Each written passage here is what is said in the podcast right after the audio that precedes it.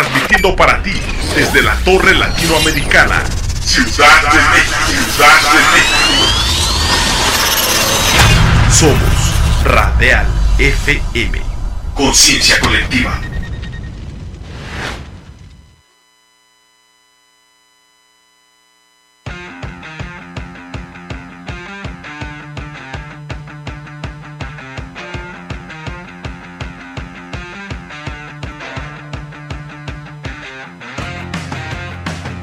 Conéctate a la música alternativa de toda la geografía de habla hispana en Antena Iberoamericana.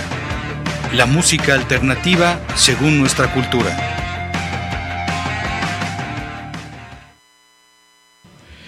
Lunes en la Ciudad de México, una vista siempre inspiradora del norte de la ciudad, de acuerdo al lado que nos toca en esta torre latinoamericana. En los controles, las incansables Pamela y Andrea.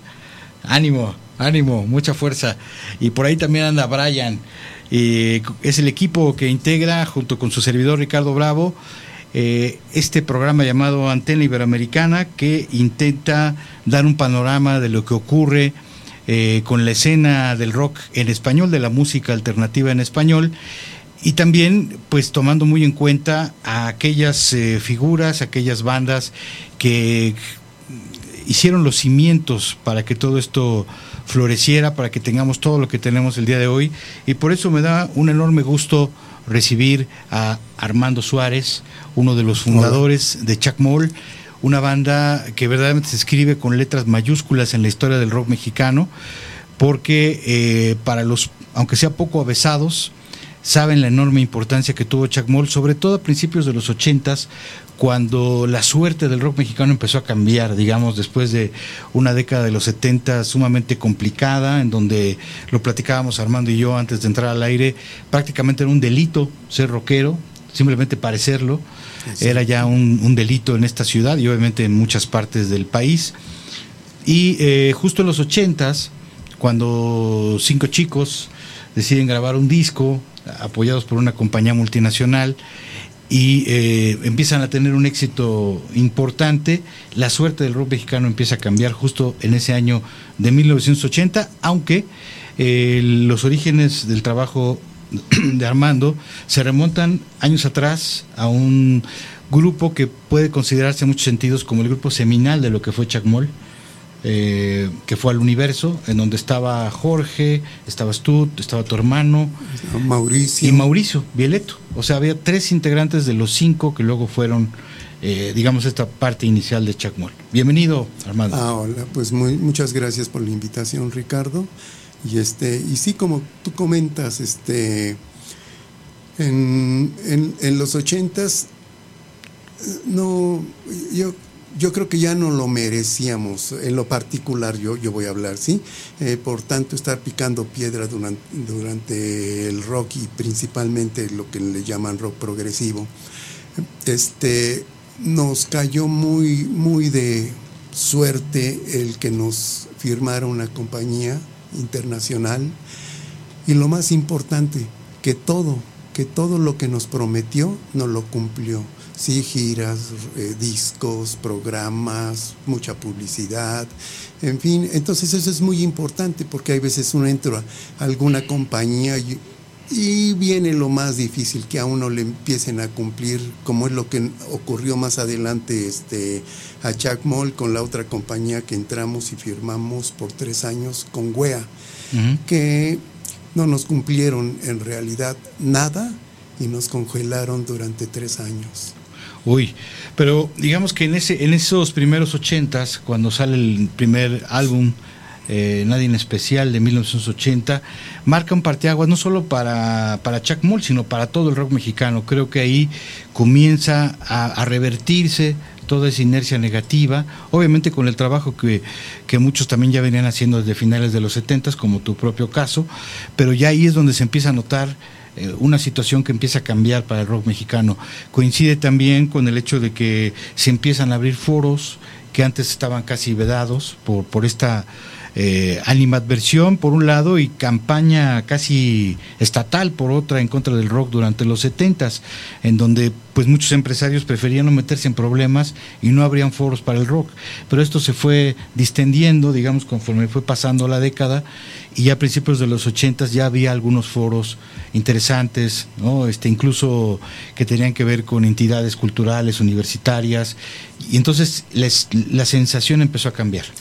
Exactamente, sí, y, este y ya había más lugares a donde presentarse en provincia este eh, eh, nos empezaron a llamar mucho y, y en esos 80 recorrimos pues si no la totalidad del territorio mexicano, casi, casi toda su totalidad.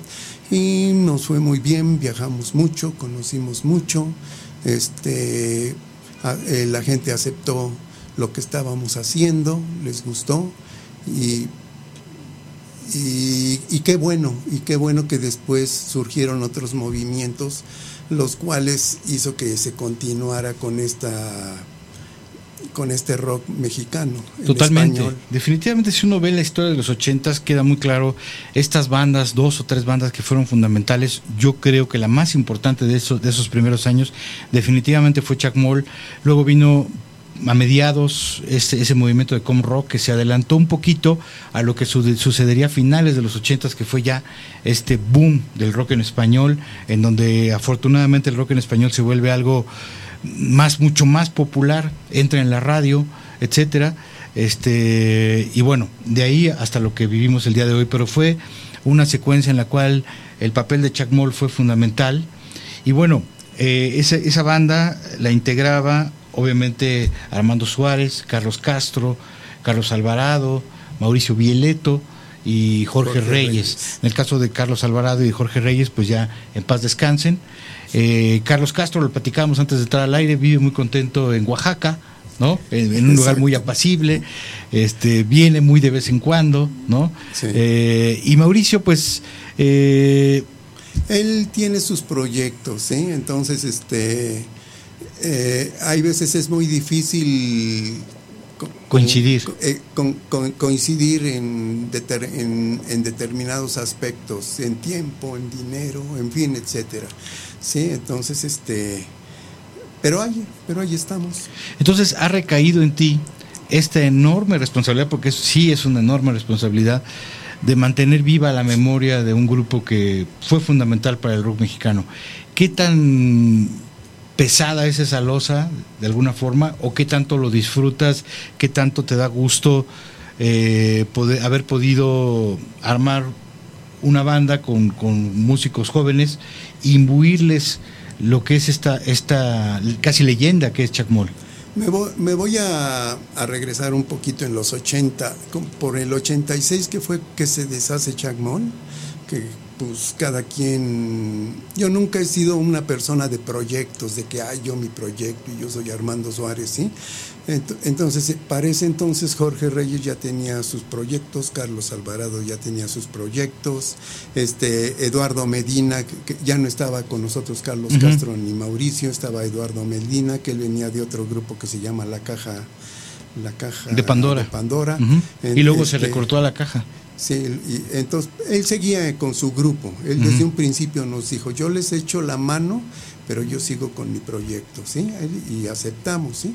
Este, de, ese, de ese este, segundo grupo, que es Carlos Alvarado, Jorge Reyes y Eduardo este, y Eduardo, este, el único que queda vivo soy yo. De, del anterior, pues está todavía Carlos Castro y, Mauricio. ¿sí? este, después de eso, yo eh, eh, decido eh, al deshacerse el grupo, yo decido continuar con Chuck Moll y empiezo a buscar elementos, se forma esto, pero tengo, se me complica porque me empiezan a poner muchas piedritas, no voy a decir quién y cosas así, pero me empiezan a poner muchas piedritas en el camino, me empiezan a cerrar puertas, en fin, etcétera, etcétera. ¿sí? Entonces del 86 al 2000 eh, decidimos Carlos eh, Alvarado y un servidor Armando Suárez rehacer el grupo. Y con determinados elementos y grabamos un disco que se llamó El mensajero de los dioses. ¿Es cierto?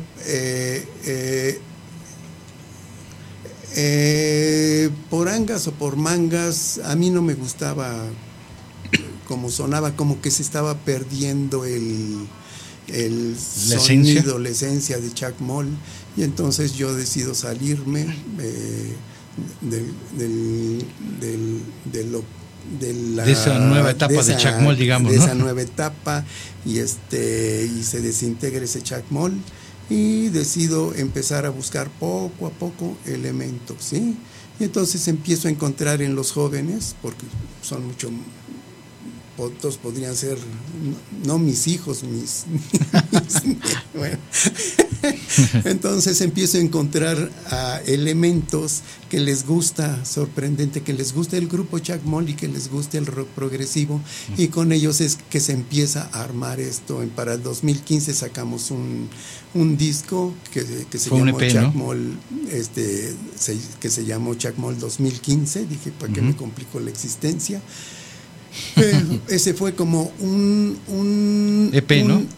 No, fue un disco completo. exactamente.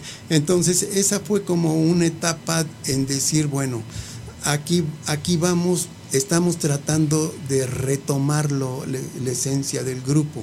No quiere decir que nos regresemos a tocar claro. Eh, igual que en los 80, sino eh, en sí la esencia... Hacer como una adaptación de cómo sonaría Chuck Moll ahora. De rock progresivo, exactamente. Y eso lo venimos logrando con este estos nuevos elementos, exactamente. Con nuestros eh, eh, nuevos elementos, este, grabamos este disco que es Chuck Moll 2020. Aquí ya se ve más reflejado lo que es Chuck Moll este, pues, para esta época. Sí, lo, que normalmente se presenta, digamos, cuando, cuando tú tocas estas canciones, varias de ellas son instrumentales, eh, incluyes también versiones de algunas de las canciones más significativas de, la etapa anterior. Sí, sí, en las presentaciones es una... Un mix, una mezcla. Exactamente, una mezcla de lo que es el principio a mediados y, de lo último. ¿sí? Y, y estamos yo creo que para fin de año sale otro CD. Ok. Eh, que eh, no, sabemos cómo se va a llamar. Pero ya lo eh, tiene entonces muy avanzado. está grabado. no, ya está grabado, ah, ya está todo. Perfecto. Sí, ya está todo. Y este.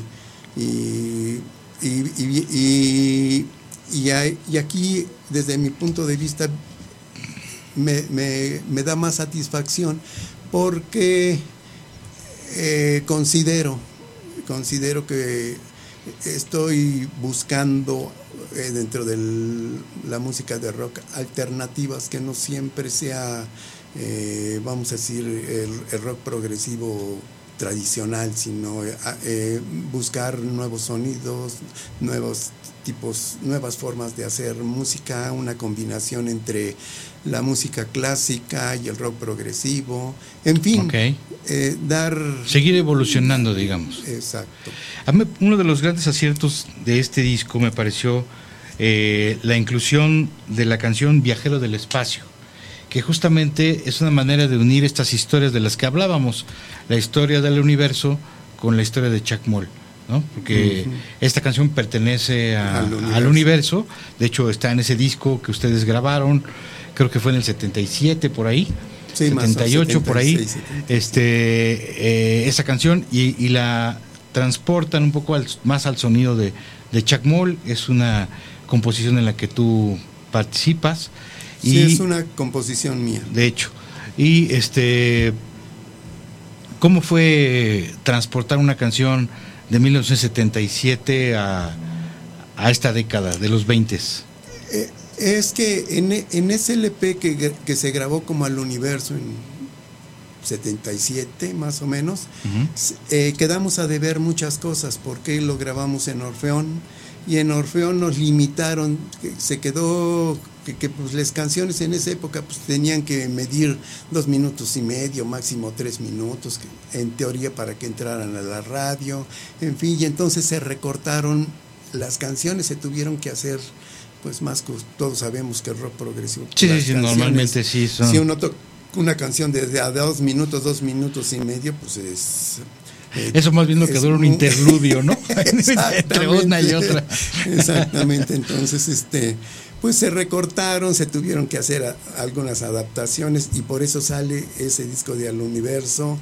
Eh, digo, para quien lo oye, pues dice, pues así está bien, pero para uno que ya sabía la dimensión de lo que la dimensión de lo que se tenía que haber hecho, pues, pues eh, quedamos a deber. Y yo trato con, con esta canción de Viajero del Espacio, retomar, eh, no exactamente lo que hacíamos en ese entonces, pero sí retomar que hay una introducción, que viene desarrollo. exactamente, sí. Y entonces este es lo que se hace con... y, y, además pues unir estas historias, que es tu propia historia además, ¿no? Como músico, al universo y Chuck Moore, es lo que compone, digamos, tu trayectoria, que ya es una trayectoria ya bastante larga, ¿no? Si tomamos en cuenta ese, ese punto de partida con al universo. Bueno, bueno, si yo me quiero ir todavía mucho más, más atrás, este yo, yo soy fundador de Nuevo México, junto junto con Carlos Mata, ¿sí? Este, no, pues entonces ya nos estamos yendo, sí, algunos años más atrás todavía. yo voy más atrás, como a los 70, un poquito, 69, 70. Entonces, este, de, y de ese entonces hay una canción que se llama El talón de Aquiles. Claro, sí, sí, este, sí. También es mía esa canción. ¿No has pensado hacer una reversión? En, eh, en, en esas estoy. Eh, eh, yo pensaba meterla en este, en el próximo CD que va a salir, pero todavía no estoy muy convencido de lo que estoy haciendo, entonces prefiero esperarla y todavía de este que vaya a salir al otro que va, sí, eh, espero este eh, ya tener una muy buena versión del talón de Aquiles. Eh. Uy, pues eso sí, ese sí que va a ser ya el cierre de toda tu historia, ¿no? Porque sí estábamos omitiendo esta parte, claro, en la que tú participaste, considerado por muchos expertos el primer grupo de rock progresivo en México, ¿no? Este Nuevo México y tú pues fuiste partícipe de esto. No estamos hablando de que tienes esta historia ya, tú mismo encarnas eh, este recorrido por tres bandas, cada una de ellas con su valor muy importante, ¿no? Una como la primera banda de rock progresivo, el universo como un experimento ya más interesante, mucho más actual para lo que era el sonido de aquel entonces y bueno, lo que ya dijimos de Chuck Moll. Sí, es y bueno, y por todo esto, Armando, hay mucha gente que se ha quejado, que se ha eh, dado de topes en la pared cuando ven el documental le rompan todo y, ven tu participación, o sea, sí te encontraron, sí hablaron contigo y realmente tu, tu, la parte que te toca aparecer es muy corta, terminas hablando de otras cosas que no son chacmol y que no son toda esta enorme contribución que has hecho al rock mexicano y verdaderamente por esa razón uno se da de topes, ¿no? ¿Cómo es posible que no pudieron sacarte todo ese jugo, ¿no? Todo lo que tú pudieras haber contado de lo que sucedió. Eh, no sé si tengas algún comentario al respecto de, cuando viste el, por primera vez ya la edición terminada, por ahí transmitida a lo mejor en Netflix, que, que hayas dicho, oye, pues yo dije cosas que eran mucho más interesantes o no te las preguntaron, ¿qué fue lo que pasó? La entrevista de Netflix duró como dos horas. Entonces, este, a mí lo que me sorprendió, pero no, no estoy, eh, no, no soy mal agradecido con Netflix, al contrario, yo, eh, yo doy las gracias a que haya considerado a, mi persona y al grupo Chacmol para, cuando menos en esos minutos, este, mencionarlo. Eh, que mencionaran pues, que aquí hay, hay rock progresivo, que más o menos hay una embarradita. Sí, pero duró, duró la entrevista dos horas. Yo me quedé sorprendido cuando eh, tengo un estudio que es donde este, nos citamos eh, cuando voy llegando y veo un camionzote de, esos camionzotes gigantescos con aparatos, con plantas y con eh, bajaron tres, cuatro cámaras y dije, ay, pues, aquí sí hay producción. Exactamente, aquí sí hay producción, muy amables, quien me atendió, muy amables, muy buenas personas, este eh, toda la gente de Netflix, este lo único es en eso, o sea que pues ya no- ahora sí que ya no ya no está en mí. Claro. Sí, ya sí, no sí, está en mí el No, que hayan editado que que hayan Eso, nos- eso es lo que a, a los melómanos y a los que conocemos la historia del rock mexicano, este, nos da pues una frustración el hecho de que tú pudiste haber hablado muchas cosas de lo que parte de lo que hemos hablado ahora aquí, ¿no? De, de cómo se dio este momento tan importante a principios de los ochentas del cual eh, tú junto con Chuck Moll o los que integraban en aquel entonces Chuck Moll fueron protagonistas fundamentales, ¿no? Yo creo que hubiera sido mm, diferente la historia si no hubiera aparecido Chuck Moll en ese momento con ese respaldo y, y, mm, no fue solo el hecho de que tuvieran el respaldo, sino que tenían la calidad también para poder eh, darle buena fe a ese respaldo, ¿no? sí responderle a la Exacto. compañía exactamente, sí. Y que, que la gente Pero- que los viera dijera, caray, es un buen grupo. Sí, pero tú, tú sabes perfectamente que hay, en la actualidad hay unos grupos excelentes, excepcionales, pero ¿qué, qué, qué, qué pas- qué pasa? ¿Sí? Que no pasa mucho, que hay veces este, que a pesar de que existe el internet y que tú puedes este, eh, distribuir tu música en esas plataformas que estén este, eh, eh, ¿cómo se llama? difundiéndose. Ta- tan solo la música de, de, Chuck Moll en eh, plataformas como Spotify, nosotros estamos más o menos en unas 40, 50 plataformas, ¿sí? Eh, de- dentro de, de- de ese núcleo. Pero ahora falta darle difusión a que a que está la música allí, ¿no? Que la gente, eh, las- sobre todo las nuevas generaciones, se interesen por buscar en las plataformas la música de, de Chuck Moll. ¿no? Y yo creo que en ese sentido, pues la labor que tú haces de, de presentarte, de estar tocando, pues es, es fundamental, porque siempre hay nuevos oídos, gente que oye por primera vez una canción, que le dice algo, se pone a investigar y se da cuenta de que estás hablando de un monstruo para el rock mexicano, ¿no?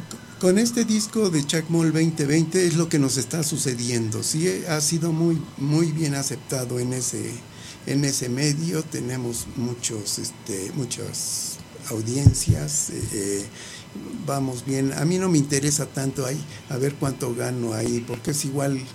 Netflix y todas las demás plataformas se me hacen iguales a las disqueras, ¿no? Pues sí, la verdad sí, Que a uno- hay mucho de eso. que a uno le van dando el punto 0001% de regalías. Entonces, a mí eso no me interesa. Menos algunos Ah, descuentos, ¿no? todavía. ya cuando uno va a cobrar, Sí, casi les sale, debes, sale más caro los impuestos y todo eso. Mejor ahí le dejamos. Este, pero este. Pero este disco de Chuck Moll 2020 sí nos ha funcionado. Eh, es lo que te decía. eh, eh, hay veces cuesta trabajo volver a como a retomar algo que ya se que, que tenía que haber continuado desde de los ochentas Sí, sí, sí. que ese Chuck Moll no debería de verse desintegrado que como sea debería de haber continuado y seguir evolucionando evolucionando con pues con, con los Sí, sí, sí. músicos Sí, incluso, incluso con nuevos músicos a lo mejor, o combinando los que siguen con otros que Sí, yo, ahí- se yo en incorporaron. esto tengo invi- invitados, este, o sea, no soy yo solito, ¿sí? ¿no? Sí tengo, tengo invitados, tengo un invitado muy bueno que se llama René Guerrero, de, este, de Guadalajara. Aquí tengo invitado a también un compositor que es este Javier Gómez de Agüero, que también este, participa. Entonces voy invitando. Vas nutriéndote también de- Eh, de sí, sí, no, no, no músicos es- y personajes que tú vas conociendo. Que, están, que les gusta dentro de este género de rock progresivo. ¿sí? Entonces, pues este.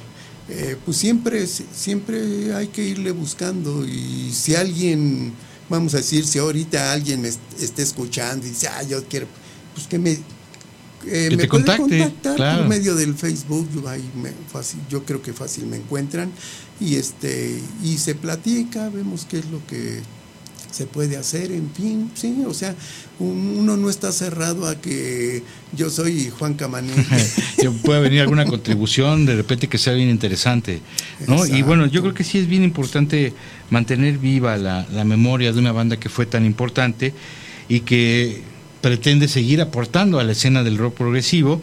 Y ahora, pues bueno, hablando de, ese, de esos términos, el sábado tendrá lugar una nueva edición del MEX Pro aquí en la Ciudad de México, en el Teatro Ferrocarrilero, que es un teatro con mucha tradición, ¿no? Eh, muy cercano al, Tianguis del Chopo, ¿no? Eh, y, se, va, se, va, a llevar a cabo, eh, organizado por nuestro buen amigo Carlos Carci, con Giovanni Leone del, de Il Balletto de Broso, ni más ni menos, Colin Bass de Camel, son bandas verdaderamente legendarias, ¿no? referenciales dentro de la escena del rock progresivo mundial. Y representando a México eh, en primer orden Chuck Moll. Eh, ¿Qué significa para ti presentarte eh, ante estos monstruos, siendo Chuck Moll un monstruo del rock mexicano también, en un festival que intenta pues reconectar con la escena del rock progresivo que parecería que no es tan amplia, pero siempre termina demostrando que hay más seguidores del rock progresivo, que lo sigue habiendo, eh, de lo que a lo mejor mucha gente cree. Sí, es, es sorprendente porque pues tan solo las veces que ha venido aquí King, King, Crimson, pues ha tenido muy, muy buena aceptación. Cuando he venido también grupos italianos, también ha tenido muy buena aceptación. Eh, y sí es importante eh, este tipo de, de eventos. Eventos. No, no es, no es, de, no es de competencia, porque la música no es de a ver quién es quién es quién, sino, sino es cosa de exponer lo que cada quien va haciendo. Y crear todos juntos una experiencia, ¿no? Exactamente, sí. Y yo considero que este 22, que es el próximo sábado, va a ser una muy, muy grata experiencia porque, pues no tan solo este está el de Camel y el del. El Baleto, sino que también vienen este tres grupos más mexicanos que son muy buenos y que se van a presentar. Entonces, este pues va a ser una experiencia muy muy y toda una sesión bastante amplia, ¿no? Que me imagino, ¿sabes a qué hora va a empezar? Empieza a las 3 de la tarde y acaba pues a la sí yo me imagino ya tarde, sí pues o, sea son, en total seis grupos. Claro. Sí entonces este está programado que cada grupo va a tocar una hora Vamos a decir que, entre los cambios por ahí 50 minutos sí unos siete horas más o menos una buena sesión. Entonces este para quien sean fanáticos del rock progresivo este es un evento que no pueden, que no pueden eh, perdérselo. Y para los que no son, este es un evento en el cual pueden ir considerando que hay nuevas propuestas dentro del rock. Yo, no estoy diciendo, eh, vamos a decir, que, que, las otras propuestas dentro de lo que es el metal, lo que es el este, alternativo. alternativo, yo qué sé, estén mal. No, todo se va nutriendo, todo se va nutriendo, ¿sí? Y nosotros estamos haciendo nuestro, nuestra aportación dentro de nuestro género, que es el rock progresivo, que es muy interesante. ¿sí? Claro, sí, porque siempre hay nuevos oídos, nuevas eh, personas que están descubriendo el rock, digamos, y, muchas veces a lo mejor entran por la, la puerta del, hoy en día, pues, del indie o del metal o del ska, qué sé yo, pero de repente descubrir al rock progresivo eh, con esta, este afán de hacer una música eh, muy conectada con, con eh, situaciones eh, que buscan como una excelsitud musical, como de armonías, de desarrollos. El rock progresivo siempre ha tenido ese, ese, perfil, ese prestigio también, ¿no? de, tener músicos de una muy buena capacidad, etcétera. Se vuelve una experiencia muy recomendable, incluso para los que nunca lo hayan vivido.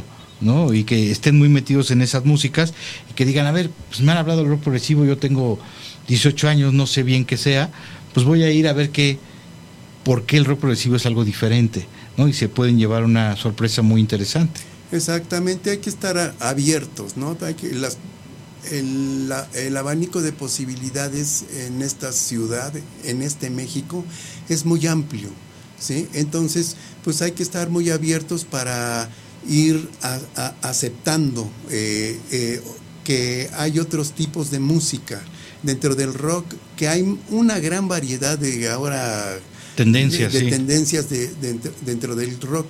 Entonces, este eh, es bueno escucharlas. Porque además todo el mundo llegamos al rock progresivo o a otro género que ahora nos gusta alguna vez porque alguien nos invitó o porque alguien nos prestó un disco y no éramos seguidores de ese género o de, de una banda y cuando logramos oír por primera vez esa banda o esa música, verdaderamente decimos, ¿dónde estuvo esta música toda, toda mi vida, no? Esos 16 años que no la conocía, ¿no? este, entonces, eso es lo, lo, que mencionas justamente, el estar abiertos y descubrir y conocer la mayor cantidad de música que se pueda, sobre todo en este caso si uno pues es afecto al rock, el rock progresivo es una experiencia muy diferente, la verdad. Eh, eh, eh, por ejemplo, el, el metal pues tiene esta intensidad, el punk, etcétera, ¿no? Hay, hay como músicas para diferentes momentos, pero el rock progresivo pues brinda una posibilidad muy diferente de sensaciones que como bien lo dijiste, no es que sean mejores o peores, simplemente son diferentes. Es, es una experiencia diferente. Sí, cada quien va a ir a exponer lo que está, el trabajo que el trabajo que se lleva, no, no de meses, no de un año, sino durante de varios años. Cada grupo va a presentar su su catálogo, su manera de, ver la música dentro del rock progresivo, así como Chuck Moll va a presentar con estos nuevos, bueno, ni tan, ni tan nuevos, porque ya llevan conmigo, yo creo que mucho más que, que antes. Yo, conmigo el bajista y el guitarrista ya llevan tranquilamente 10 años conmigo, eh, ¿sí? Con el, el, más nuevo para nosotros es el que se integró un, un baterista. Y, y cada cada elemento se le exige, se le exige que tiene que ser esto muy preciso, muy bien hecho. Sí, porque sobre todo en el rock progresivo hay más exigencia técnica. Exactamente, sí, entonces, este, eh, pues, eh, como lo acabas de decir tú, Ricardo, eh, se necesita tener no, no, no me quiero ir muy lejos, pero sí se necesita tener determinados estudios para poder eh, eh, introducirse dentro del rock. Las armonías, los desarrollos, no, no es algo sencillo, sinceramente. Sí, sí. exacto. Eh, y, tú recuerdas cuáles fueron los grupos que te gustaban cuando tú estabas pues en estas bandas primigenias del rock progresivo mexicano? ¿Cuáles eran las bandas que te inspiraban, que, que te gustaban en aquella época, en los setentas? de, eh, de, de, mis grupos preferidos de aquel entonces, eh, yo le voy más siempre al King Crimson de ese entonces que al King Crimson actual. No, no lo estoy descalificando, ¿eh? Simplemente a mí me te gusta, gustaba más. A mí me gusta más ese King Crimson que el, eh, que el, de, que el de ahora. en, ese entonces había otro grupo que también me llamaba mucho la atención, que es Modi Blues. Claro. entonces, este eh, muy finos. Es, es, este. Muy elegantes. Es más o menos mi. Por ahí va tu gusto en aquel gusto entonces. De ese entonces, sí. O sea, no, no, no me amplió más porque. Pues puede ser que te guste una canción de X claro, grupo. De pero así como bandas, eran más esas bandas que, que, este, eran las. son mi referencia. Pues reiteramos la invitación para el próximo sábado eh, 22 en el Teatro Ferrocarrilero, eh, está muy, muy cerca de, lo que es el Tianguis del Chopo, ¿no? Es, creo que la, la, avenida Ricardo Flores Magón, si no me equivoco. Exactamente. Este, ahí muy fácil de llegar. Ahora se puede buscar en Google, muy fácil cómo llegar. Sí, hay estacionamiento, el teatro tiene estacionamiento. Eh, tiene, el teatro tiene muy buena acústica. Así es. Entonces, este, aquí no hay Sí, no, no va a haber problemas en ese sentido. del sonido, tiene muy buena acústica, el equipo que se está eh, que se va a llevar es un muy buen equipo, equipo, pues todo es profesional. Eh, yo digo que se la van a pasar. Sí, pues hacemos la cordial invitación en la tarde del sábado. Pues prácticamente pueden ir al Chopo, irse a comer algo por ahí y meterse al teatro, tal cual, Ah, caminando. dale. Está muy, muy cerca. eh, vale mucho la pena. eh, y bueno, con, cheque toda la información en la página oficial del MEXPROG. Ahí viene toda la información, las bandas que, las otras bandas mexicanas que van a participar, con la participación, ya decíamos, de Chuck Moll, desde Italia, eh, de Giovanni Leone y Colin Bass, del grupo, ex integrante del grupo Camel. Que es ¿no? de Inglaterra. Exactamente. Y, y bueno, pues auto- auténticamente un evento internacional, muy Exacto. recomendable. También eh, con otras bandas mexicanas que estarán participando. Ahí pueden ustedes encontrar el cartel, el cartel eh, completo pues en las páginas oficiales. También en la seguir la página oficial de Chuck Moll, que es arroba oficial. Exacto, sí. Eh, Ahí en, en las eh, plataformas, perdón, en las eh, redes sociales pueden encontrar ahí a, a Chuck Moll y en las plataformas pues en- encontrar tanto los discos de esa etapa que conocimos como lo más reciente, Sí, aparece más también ya ahí sí. eh, esta etapa en la cual tú has esta- estado encabezando este proyecto, esta banda que está retomando toda esa historia y que bueno, te deseamos la mejor de las suertes Armando y te damos las gracias por haber venido No, al hoy. contrario, Ricardo Bravo. Muchas gracias por la invitación. Muchas gracias, Armando. Continuamos en un momento con más de Antena Iberoamericana.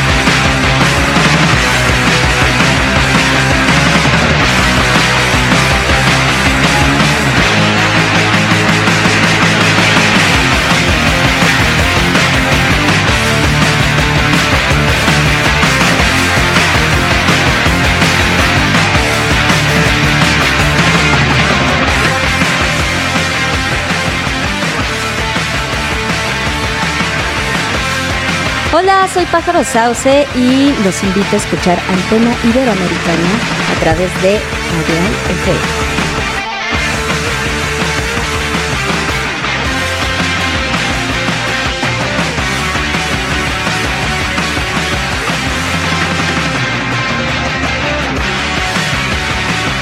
Hola, ¿qué tal? Soy Pascual Reyes, cantante San Pascualito Rey, y un saludo a todos los que escuchan Antena Iberoamericana aquí en Radial FM.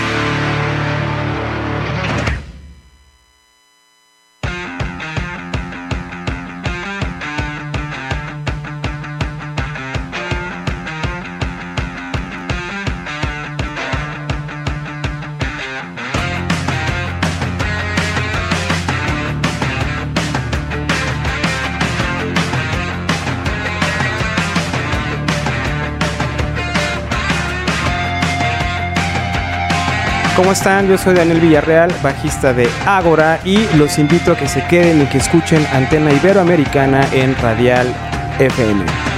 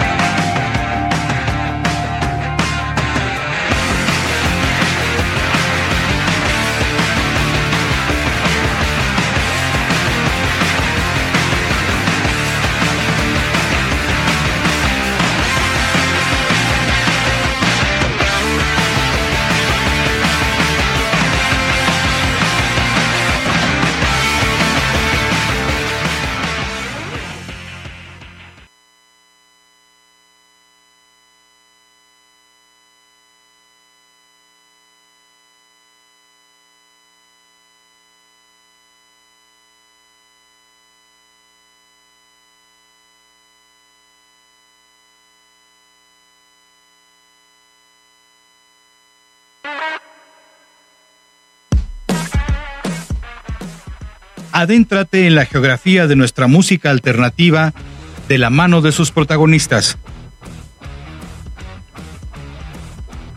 Todos los lunes y miércoles a partir de las 2 de la tarde en Antena Iberoamericana por Radial FM.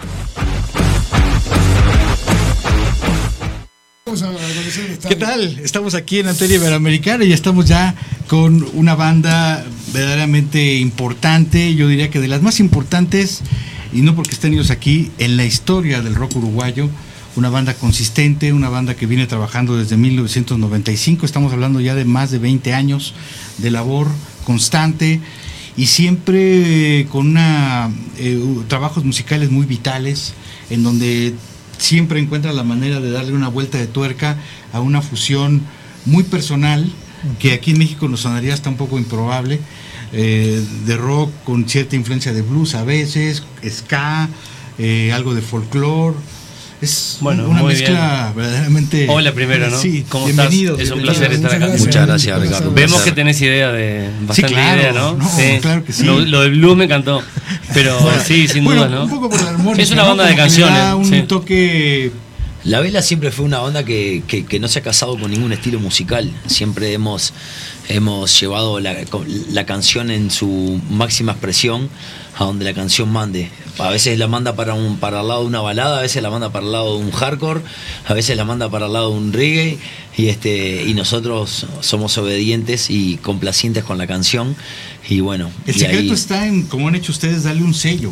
Un sello a las canciones, ¿no? Que Sí. no es nada fácil. Bueno, sí. Eh, Que uno puede escuchar y diga, es la vela puerta. Claro. ¿no? Por, Sí, claro, por la mezcla. claro.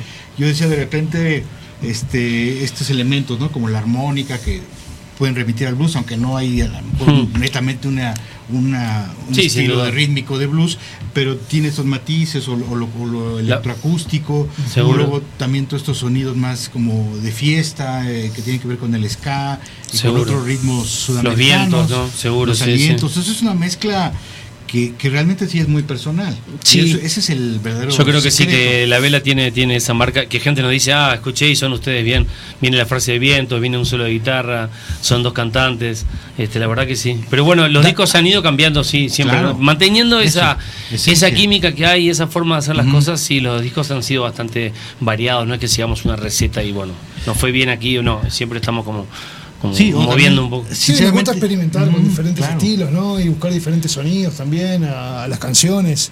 Mismo, o sea, cuando, cuando empezamos los nuestros primeros discos tenían más ska, más reggae, también hicimos algunas cosas de murga, de que, que es, un, Sí, sí, sí. es un ritmo muy típico de Uruguay. Este, y con el correr de los años y de los discos, y este, fuimos aprendiendo más también y, y experimentar otras cosas también este, dentro de la música. Pero creo que tenemos un estilo, un estilo, un sello que nos identifica de alguna forma, este, y lo hemos mantenido con el correr de los discos. Sí, porque si bien hay, hay muchas bandas, eh, que sobre todo a, a partir de los 80, 90 se dio este boom en Latinoamérica de bandas que fusionaban el ska, el reggae a veces con, con sonidos propios de, de la región de cada uno, ¿no?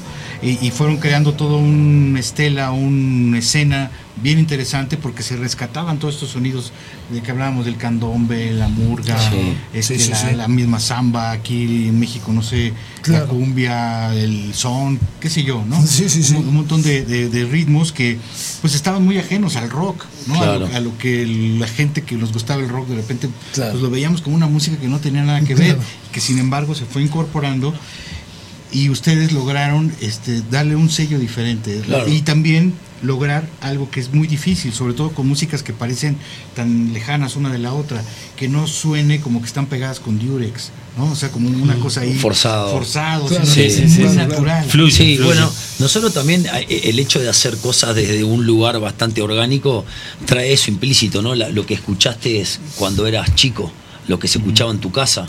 Eh, nosotros no somos ajenos ni a la murga, ni al candombe, ni a Alfredo Citarrosa, al folclore. al folclore. Entonces, eso por más de que uno no, no lo toque literalmente en lo musical, siempre en las melodías está el folclore nativo de donde uno es. Y los Rolling Stones. Eh, también, y bueno, sí. ahí. Mezcla de Rolling Stone y Cita Rosa es una buena, es una buena mezcla, sí, sí. Sí, claro. Sí, se puede, se puede. Claro. Y que además lo hace que se vuelva único a nivel mundial. Sí. ¿no? Porque esa etapa en la que, bueno, son etapas que, que va siguiendo el rock, en donde de repente los grupos latinoamericanos pretendían ser una copia exacta de los Beatles o Sí. de otros grupos. Pues bueno, fue una etapa. Sí, de lo, O sea, que, yo creo que de lo que ese- tenía éxito. Sí, y también a lo mejor de asimilar el rock, de alguna forma, ¿no? Y ya asimilado, dar ese paso y fusionarlo con elementos que son únicos, yo creo que eso es lo que verdaderamente le ha dado un impacto muy importante, ¿no? Bueno, hoy, hoy en día lo que cuesta eh, horrores es ser original. Es muy difícil, no, no digo ya directamente copiar, sino que, eh, como se dice, está, está todo básicamente inventado. ¿Cómo buscar la originalidad dentro de lo que ya está inventado? Claro. Yo creo que la- la- las melodías y la forma de decir las cosas este, tiene, tiene ese lenguaje que lo hace propio. Y eso es lo que creo que, que hace la gran diferencia de, de- de la vela con respecto a muchas bandas, sin ser los más originales del mundo. Este, tiene, tiene, tiene esa, esa pauta. Sí, y aún dentro del propio contexto de la banda, eh, toda esta historia que ya tienen, toda esta discografía que ya tienen, en donde han estado mezclando esos elementos que ya este, hemos platicado, hacer el reto de un disco más que tenga algo diferente. ¿no? Sí. Eso requiere también Sí, una un poco, química muy sí. particular, una frescura. Y de esta manera encararon esta más reciente. Este disco sí nace, nace de verdad. Eh, Seba, uno de los dos cantantes, quería este eh, hacer un disco más bailable, un disco para mover la patita. Entonces salieron un, un montón de líneas de bajo. Después salieron otras ideas también, pero partimos como, como de, en ese punto a pie de, de hacer eh, líneas de bajo que, te- que, la- Más- que las recuerdes, ¿no? Esa línea de bajo que te, Que te te la acordás. Y, este, y ahí bueno, fuimos armando estructuras y armamos ya los demos para que después los dos Sebastianes, este que está aquí con nosotros y el otro, este, hagan sus melodías y hagan sus letras a partir de esas estructuras hechas, que no era lo convencional, lo que hacíamos siempre, fue como una forma diferente. No hay una forma de hacerlo igual tampoco, ¿no? Una canción puede venir en cinco minutos o en, en cinco meses, pero, pero bueno, esa fue la, como la forma que usamos para hacer este disco pático, más allá que lo grabamos en nuestro estudio en Montevideo, y era la primera vez que grabamos un, un disco ahí con un, bueno, con un productor argentino también que nos hicimos muy amigos que se llama Ale Vázquez. Y nada, salió el disco pático que súper contento, tiene un sonido bastante especial y bueno, por lo menos por lo que va diciendo la gente ya le gusta el sonido, le gusta la mezcla de las canciones. Y bueno, nada, sigue siendo la vela, pero bueno, siempre buscando ahí una, a una cosita más, ¿no? Y es que es un retrato siempre un disco y, no, y, y es difícil Total. ocultar algo en un disco. Es decir, termina reflejando lo que es la banda, ¿no? Tienes que ser muy hábil para reflejar otra cosa que no sea lo que Mm. en ese momento está pasando la banda. Y cuando uno escucha el disco, verdaderamente escucha, sigue uno escuchando a una banda muy vital que quiere seguir diciendo cosas, Sí. que, quiere, que quiere seguir avanzando dentro de las fusiones que está haciendo y que siempre cuando terminan de hacerla seguro que, que ven que todavía queda un tramo por delante en cada una de las ramificaciones que, que tienen, ¿no? Bueno. Y eso llama la atención nada más, per- perdón, finalmente, con la etapa oscura en la que fue hecho. Sí. ¿no? ¿Cómo, ¿Cómo reflejar vitalidad en un momento tan oscuro? Bueno, el desafío siempre es eso, eso que tú acabas de decir, que es esencial para nosotros, que siempre los discos tienen que ser una radiografía del presente. ¿tá? Entonces, eh, creo que ningún disco de la vela ha escapado a esa, a esa realidad. Esto, como te decía Santiago, musicalmente es un disco para arriba, porque el concepto musical ya venía antes de la pandemia. Sin embargo, las, las letras, los tópicos han sido atravesados por lo que vivió la humanidad en general. Entonces no escaparon a eso. Y tiene algo de, de- de- divertido, pienso yo, que es eso, es una música alegre y una letra oscura, melancólica, con ese dejo de melancolía, Sí, pero sí, sí, sí. con la luz al final del túnel. No, no son canciones que proponen Que eh, tirate, claro, suelo, ¿no? hundite en el, en el sofá de tu casa a llorar, este, sino que tienen eso, eh, la- dejan la puerta abierta. Este, y bueno, yo creo que también las canciones, las canciones del rock, eh, el- por general eh, nacen desde el drama, nacen desde esa incomodidad, nacen desde plantear. Muchas de las mejores. Sí, claro. menos. Este, decía un compositor argentino que la- eh, las canciones felices son muy pocas, hay muy pocos rincones para. Y decía que ella- Palito Ortega, que es un compositor Sí, argentino claro, muy claro, conocido, sí. dijo: él ya cantó la canción más feliz del mundo, que es La felicidad, felicidad. ja, ja, ja, ja. Listo. ya desde ahí, sí, este, ya eso es lo más literal. Después, El rock nace del drama, desde el, el- el reclamo, la injusticia, la denuncia, el enojo, sí. Y creo que creo que esa, esa rebeldía que tiene el rock eh, no debería perderla. Claro, totalmente. Y, y bueno, eh, nos asomamos aquí en México, tantas cosas que suceden, me imagino que en Uruguay pasará lo mismo, es algo constante en América Latina, ¿no? Pasan los años y sigue estando eh, esta pandilla eh, a cargo de... Sí, de piratas. sí, Sí, de- sí. de sacar lo más que puedan y servir lo menos que puedan. Sí, bueno, pero es el mundo servil en que vivimos, ¿no? Eh, necesitamos necesitamos gerentes y necesitamos gente que limpie los baños. Entonces, para que haya gente que limpie los baños, hay que darle mala educación, hay que darle pocas oportunidades a los hijos. Y, eso, eso no va a cambiar. Es lamentable y, y aceptarlo es, es doloroso. Sí. Y es lo más perverso de este sistema. Sí. Pero el, el mundo funciona así. El mundo es así, es servil a los intereses de, de unos pocos y no lo vamos a cambiar nosotros. Lo que sí tenemos que hacer nosotros, lo que estamos en el arte y los que intentamos decir cosas, es seguir con esa inconformidad, seguir diciendo que no estamos contentos con eso y mientras siga esa denuncia en pie, bueno, van a haber cosas por las cuales pelear.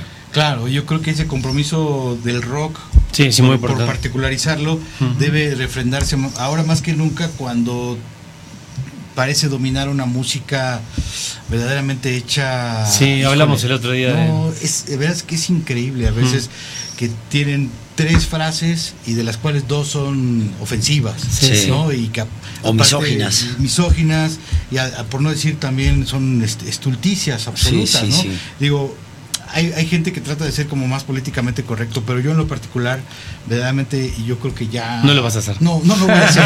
no lo voy a hacer porque verdaderamente sí, sí me indigna, ¿no? El Sí. hecho de que una duda. música con tan poco... Con y, y- y que, y que el- al contrario perjudica muchas mentalidades Sí. aquí en México, por ejemplo, que nos tienen este estereotipo del machismo, del, del Mm. macho con las pistolas y con el bigote. Sí. Nos ha costado tanto trabajo revertir eso Sí, sí. para que vuelva esta música que se te mete por los oídos tan fácil con ese ritmo y Sí. que te mete esos mensajes a, a los jóvenes. Muy boludo, sí. Claro, es hablamos de eso de una artista uruguaya que tocó en el estadio, no importa el nombre, pero que sí, que vendió más entradas que, que todos nosotros. Que los Guns N' Roses. que lo Guns Roses, que la puerca en el estadio y mucha gente decía, voy. Y es verdad, hoy escuchamos un poco de eso y decíamos, las letras es pura barra basada, quiero seguir la noche, no sé tal. Pero también eso refleja, como dijo Gonzalo Delgado, un periodista, que lo dijo el Indio Solari, refleja, algo tiene esa chica que está diciendo. Y por algo van 42 mil personas que van con los papás, ¿no? Porque son Claro. mm, chicos. entonces, Bueno, sí, pasa sí, que es el- hoy, es el hoy también, hoy también la música eh, Es está- una eh, industria del, del entretenimiento. Eh, iba a decir exactamente Exacto. eso. Es servir al entretenimiento. Claro. Este, y hoy Pero, mucha. ¿qué- ¿cuál es el filtro para decir, oye, esto no... Esto, es- esto Eh, lo que- mucho porque te mete ideas Sí. muy retrógradas en la cabeza con respecto a la Lo, mujer. lo que pasa es que los filtros Bueno, son, son los medios de comunicación que son los que difunden, más allá de que hoy en día hay plataformas digitales que se difunden solas, ¿no? Y, y- y hoy la juventud, que no somos nosotros, eh, saben utilizar esos medios de comunicación. Entonces, ta, son independientes, también tiene su parte de valor eso, ¿no? Este, la independencia de cada uno, pero bueno. eh, es difícil, es difícil de, de- de- de manejar, porque tampoco la idea no es prohibir, porque prohibir Claro, también serías sí, sí, sí, sí, el mismo retrógrado Sí, que, es- es que te mover está a una quejando. Sí, claro. Eh, Son- pero bueno, Son parte de una generación, de, de esta, de esta nueva generación de, de- de- de jóvenes también, que se mueven más, más que nada en, la- en lo que es la parte digital, lo que es el, el Facebook, el Instagram, el Spotify. Es, es, es, es- es como una. Es, es una generación de jóvenes que escuchan ese tipo de música. Pasa acá, pasa en Argentina, pasa en Uruguay, como que en Latinoamérica toda. Se sí. da ese fenómeno de que ahora se escucha ese tipo de música Y este y bueno, nosotros venimos de otro lugar a traer otro tipo de cosas. Y, y justo por eso tocamos este tema, ¿no? Por lo importante que es para la vela puerca y siempre ha sido eh, también mandar mensajes.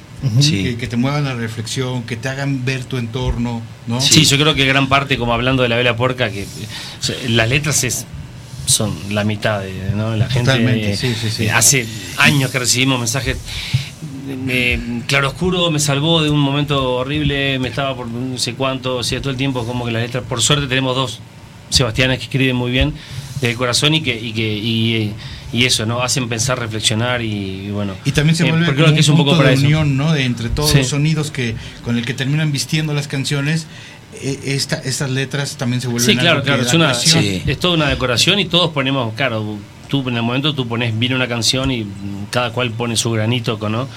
Su, su, su pasión, su amor, su, su sentimiento para, para, para adornar eso. Bueno, y que tal. por suerte tenemos, nos hemos ganado el cariño de un, de un montón de gente, ya sea bueno en Uruguay, en Argentina, lo que sea, bueno. No hay Y- que perder de vista cuál es el cuál es el porcentaje que le toca al rock de la parte cultural y la parte del entretenimiento.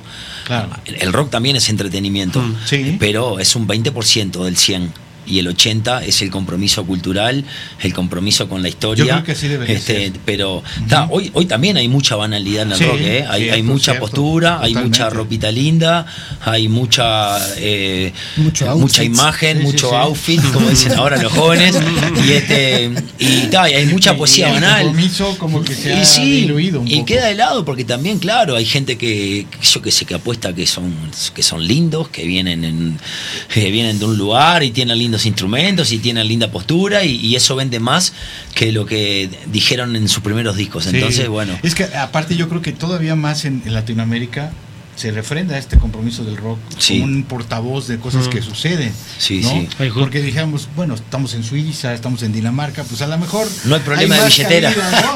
De llevando. Sí, Sí, sí. no hay tantas injusticias acá- sociales. Acá, claro. en- en- Acá habría que ser más, más, más Bueno, activista. de hecho, de hecho, voy a hablar de- del- del rock que conozco un poco más, eh, que es el, el- el español, que las bandas, las bandas españolas que, que tratan de hacer este como un rock de cultura social, hablan de Latinoamérica.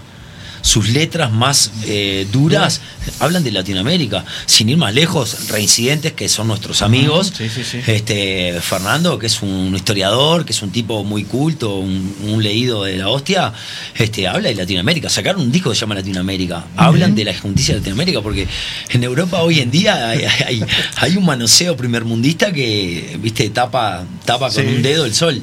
Sí, sí, sí.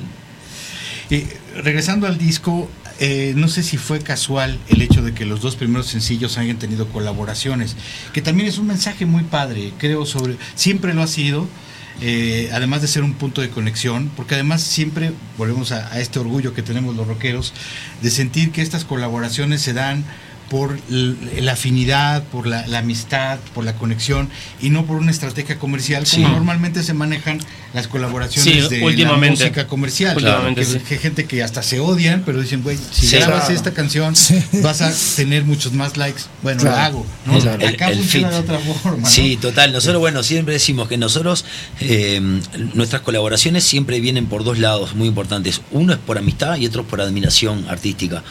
Este, cualquiera de las dos valen. Entonces, en este caso, nosotros tenemos a Diego Arquero en la pastilla, que es una, es una admiración y es una amistad. Háblenos Ten- un poquito de Diego. Sí, bueno, Diego Arquero es, es un es un loco joven que viene es criado en Sevilla, en España, y viene con toda la cultura de, de aquel rap viejo de los 80, de Violadores del Verso, de KCO, de Sohai, este, esa gente veterana, SFDK. sí, SFDK, este, pero también viene de la cultura de Extremoduro, de Reincidentes, de. Sabina, de Calamaro, este, y bueno, él trajo De una impronta de Reincidentes, él, él se fue, se volvió a vivir a Uruguay, nació en España, se fue a vivir a Uruguay, y claro, llevó a la movida del rap y del hip hop que había en Uruguay, llevó una forma nueva de decir las cosas, un flow nuevo, como dicen ellos, otras influencias totalmente distintas. Sí. Este, entonces, bueno, le aportó a la escena propia de, de lo que es el rap en Uruguay, le aportó muchísimo, pero además él tenía rock adentro de su Claro. cabeza. Era Este, rapeando. Claro, entonces nosotros, claro, Claro. por eso, por eso nosotros lo, lo convidamos, porque él tenía, es un rapero con todo el rock. Sí. Entonces, bueno, ahí bienvenido a la casa.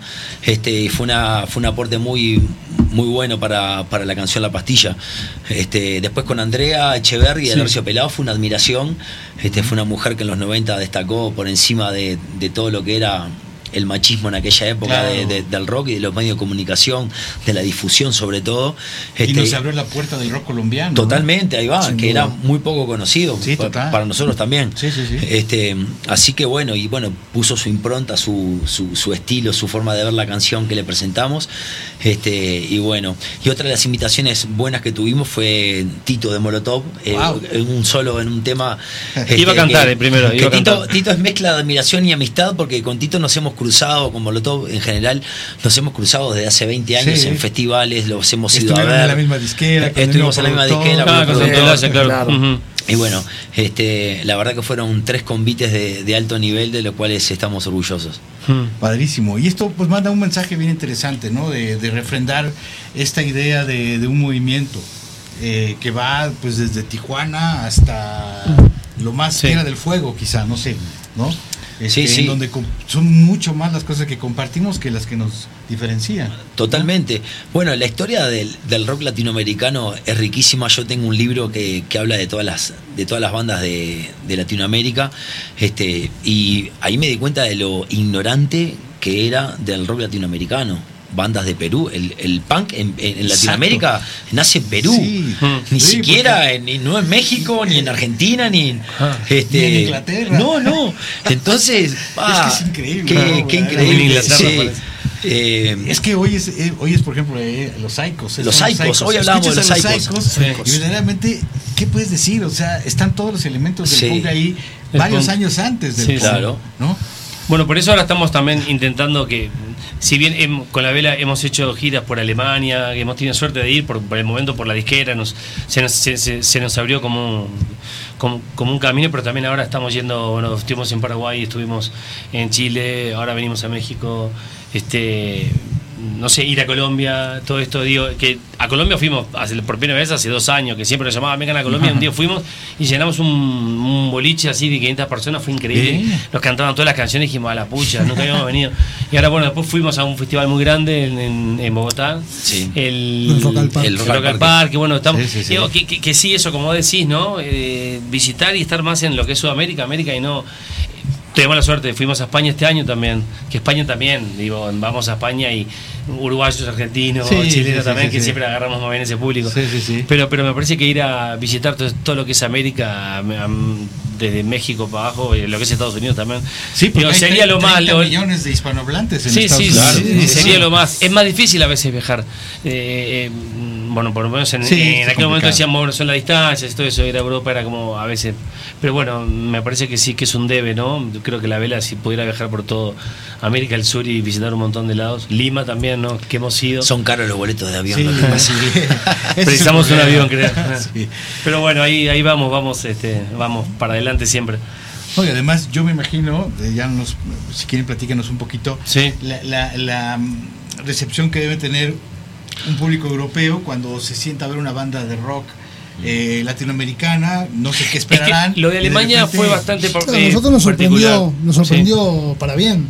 Las primeras veces que fuimos a tocar en Alemania fue, fue, fue eh, no sé, era increíble para nosotros rock, porque pero me suena a muchas otras Pero cosas. la gente, ¿no? o sea, no- primero que no nos conocía, porque empezamos nuestras primeras giras en Alemania, era una experiencia nueva para nosotros y el público, lo que tiene la costumbre la gente de, ir a los shows. Las salas ya tienen la- las, las agendas este, con, la- con los shows, la gente va igual aunque no conozca Sí, la banda. sí, sí, sí. Y en esa época que empezamos a ir se, se daba con una como una un movimiento de, de bandas latinas, había muchas bandas de México, Panteón Rococó. Inspector, un montón de bandas, bandas de Argentina, y empezamos a ir nosotros también. Y la verdad que a mí me sorprendió muchísimo ver cómo la gente, la recepción de los alemanes era uno que tiene una idea como que son más Claro, fríos sí, sí, sí. y todo lo contrario, todo lo contrario, cantaban, no cantaban, pero bailaban y agitaban y las canciones, y eran todas canciones en español, no entendían nada de lo que decíamos, Como nosotros pero se ve que la música que transmitíamos, este, y bueno, para, para, para mí particularmente me, me sorprendió muchísimo ese, ese tipo de público. No, O sea, cómo no- se conectaron son- con la El música. alemán con igual está muy, muy Sí, abierto, sí, ¿no? muchísimo. Sí. El alemán es Muchísimo, abierto sí. así a, a- Sorpresivamente es de los Ah, públicos más abiertos. Sí, sí. a Sí, que entren abierto. cosas nuevas y además la, la adrenalina que llevamos y lo que llevamos Claro. los latinos. Tiene, un no gen, hay. tiene un gen el alemán que viene 15 días a México y aprende a hablar español. Chao. Es impresionante. Sí, a- no sé, no sabes cómo, pero aprenden Sí, sí, de- sí. enseguida. Son inteligentes. Sí, son inteligentes. Y se- proponen algo, Sí, lo sí, testarudos. Por suerte hemos tenido la suerte de, de- de haber viajado por ahí, bueno, hacer unas giras, este todo. Está interesante también no conocer ese primer mundo, esas, esas mm, ciertas personas que. Bueno, y, y nos ha tocado también tocar de teloneros con una banda alemana que nos, dos bandas alemanas nos invitaron también a estar en un primer mundo, así era un Sí, concierto. claro. No, Sí. aprendimos muchísimo, aprendimos Sí, muchísimo. Nosotros, o sea, si bien ya teníamos unos, unos, unos cuantos años como banda, es- estábamos un poco que empezando a profesionalizarnos de alguna forma. Ya dar un- y esa un experiencia salto. no- nos, hizo, nos hizo dar un, un salto que bueno, que después nos mostró el camino hacia adelante y a ver de la forma de, de- de que se puede trabajar y hacer las cosas de la mejor manera posible. Ahí aprendimos un montón de esas experiencias. Descifrando esta fotografía sonora que, que nos brindan, eh, también se percibe como que hay una muy buena relación, o uno quisiera pensar que después de tantos años hay una buena relación interpersonal, que son Sí. dos cosas muy diferentes, ¿no? Sí. Llevarse bien como músicos, entenderse como músicos, crear una química como músicos Sí. y este factor de la relación humana. ¿Cómo, cómo está hoy en día? Bueno, mira, lo, lo más difícil del mundo es tener una buena banda abajo del escenario. ¿tá? Porque como decía Kay Richard, tengo 50 años de rock, 48 esperando. Tú estás más tiempo en el ómnibus, en el restaurante, en el avión, en la sala de ensayo, que tocando en vivo.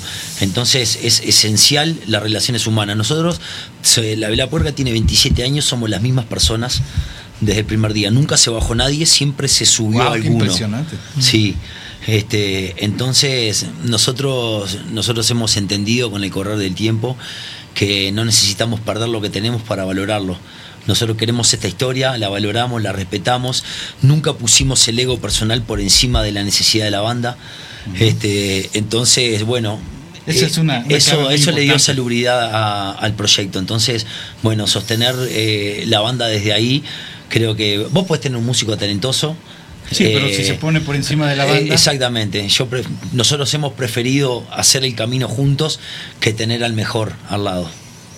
Pues ahí está, una, una- un Aunque yo soy el mejor igual. Claro, sí, sí, es verdad. No, es el mejor trompetista de... No, pero, pero si no es verdad, si hay, eh, hay, hay una química, somos todos de, de- del barrio y incluso hay familiares entremezclados y cosas. Así que no es verdad, no, eh, no, Que no no es no es eh, fácil, de familiares, 27, por eso sí. 27 años así como manteniendo, pero bueno, Sí, se dice digo que- fácil, que, pero- pasan cosas, pero se hablan Claro, y, se, claro. y se, se- se van, se van limando perezas y bueno, la verdad que sí funcionamos. toda con- familia, o sea, hay problemas. Pasa, claro. Sí, sí, Eso es La verdad que sí, or- bueno, con- orgullosos con, de eso. cariño y con respeto hemos siempre salido adelante de nuestros problemas y nuestros nuestras Momentos discusiones, difíciles, ¿no? sí. momentos difíciles, este, pero bueno, creo que siempre tiene que primar más el, fuertes, el ¿no? respeto y el cariño es tiene que ser lo más importante en Totalmente. momentos. Mm, para poder seguir este unidos primero como personas y luego como, como banda, como músicos. Claro. Ahora que ya somos millonarios es diferente. Pero antes era más difícil. Y, y de las fechas, las próximas fechas que les quedan aquí en México, Sí, un poco. bueno, eh, inmediatamente tenemos el 19 y el 20 acá Este en, el, en- en foro Indie Rock. Este, bueno, nada, estamos muy contentos de, de- de volver a pisar este suelo chilango. Hace 23 años que venimos. Wow. Este, y bueno, vamos a andar por el Tecate Comuna en. Puebla. Vamos a estar en, en el Nandas de Monterrey. Vamos a estar en Guadalajara en el Rock por la Vida. Este, un festival bien interesante. claro, totalmente, Este, sí, sí, sí. Y En Toluca. En Toluca vamos a estar en el, en el, en el, el- en el antro de los Puercorama. Ahora no me acuerdo cómo se llama. creo que es el Andón, ¿no? No, no, no lo recuerdo, pero bueno. sí. Este, así que nada, de girita nuevamente por, Qué por, maravilla. por el país azteca, muy contentos de, de poder reencontrarnos con el público. Buenísimo, y Sí. para ya tener exactas las fechas, y, y nos está siguiendo gente de la Ciudad de México y otros lugares, pues bueno, ir a la página. Sí. Es arroba la vela puerca Guión bajo Sí. oficial. Guión bajo oficial. Ese es nuestro Instagram, ahí Instagram están oficial. todas las fechas. En Facebook, ¿cómo están? En, También, idea. también ese que tiene el clic azul es el, Sí, es el oficial. sí, Creo sí, que hay sí, dos. sí, sí, y sí, el sí. que tiene exactamente la certificación. La certificación. Pero sí. sin, sin dudas esto, lo de miércoles y jueves ahora este de, de- Sí, de- va a ser- va del muy Rock es una jugada, bueno ya hemos, Sí. hemos hecho la otra vez hicimos el Lunario, Hicimos Eh, Plaza Condesa. Plaza Condesa, estamos Bueno, nada, estuvimos acá, tocamos en el Foro Alicia. Ok. Sí. Tocamos en Rocotitlán, en el- la Casa Rasta, en el Bulldog, Wow. en aquella Claro, época. no, no, hicimos de abajo. Cuando- cuando Y éramos hoy, jóvenes. hoy nos recordamos que tu- estuvimos viviendo acá a tres cuadras. Ah, Sí, sí. acá en Victoria y Eje Hace- Central. Nos venimos hace muchos años, vivimos como un mes acá, 40 hacer días. conciertos, Hace 20 años. hacernos de Hace abajo y a, y a comer muchos tacos. Y sí, era acá, en, acá cerquita. Sé Acá, que tres está, ahora como dice Seba, venimos hace años. Obviamente que no, no sin parar, hemos tenido que Sí, sí, sí, otras claro. cosas, pero la verdad que es un lugar que nos da mucho, no sé, no- le tenemos cariño y bueno, nos encantaría eso. No, y, y sabemos que tenemos mucho público. Sí, claro. En las redes nos escriben muchísimo de, de, de, Esa es de las ventajas de las redes, ¿no? Sí, de repente claro, si uno le claro. sabe un poquito, vengan te a das México, cuenta. vengan a México. ¿Cuándo vienen a México? Sí, sí, Muchas sí, veces sí. Mucha, mucha gente nos escribe. La verdad que sí. Así que bueno, esperamos que, que, que nos acompañen ahora en estos próximos conciertos. Pues ahí está la invitación para estos conciertos en esta misma semana. Indie Rock. En el foro Indie Rocks. Sí. Ahí están los precios, están los eh, la información, tanto en la página oficial del foro Indie Rocks como en las páginas Sin oficiales duda. que ya mencionamos eh, de la Vela Puerca. Este más reciente disco, junto con toda su trayectoria Sin dudas. discográfica en todas las plataformas digitales, ¿se editó físico en México? Eh, ¿Se editó físico en México, Mariana?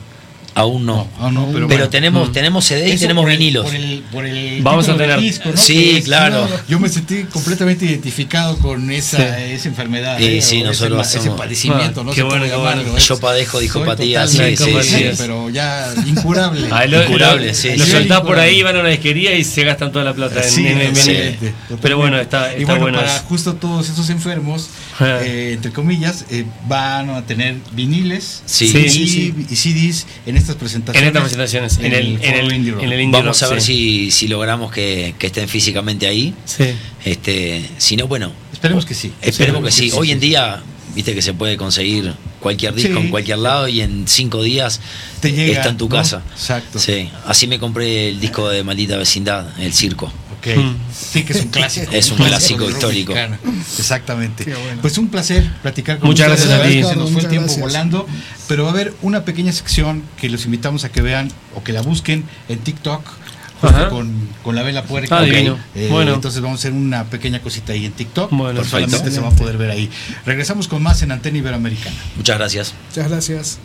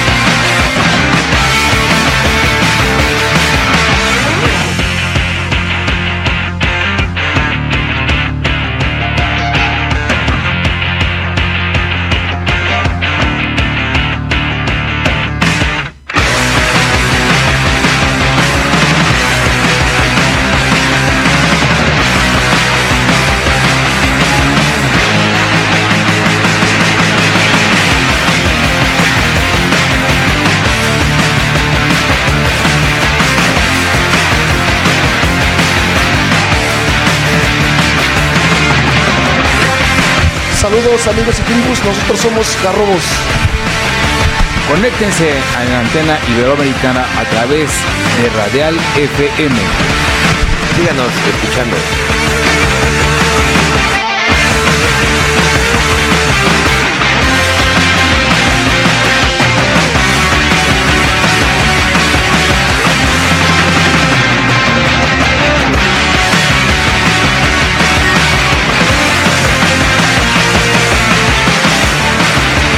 ¿Cómo están? Soy Jaime, guitarrista del clan. Sigan escuchando Antena Iberoamericana en Radial FM.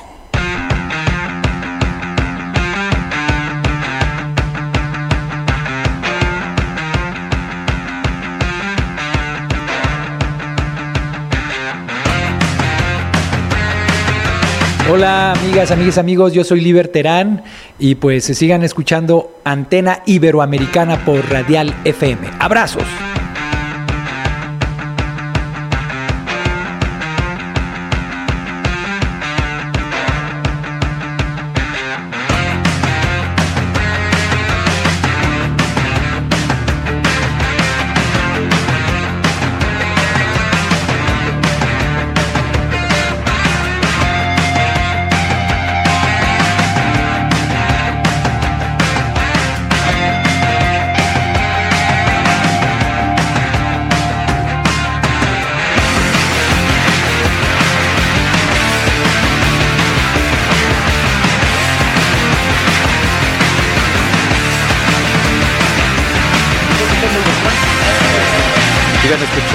Antena Iberoamericana en Radial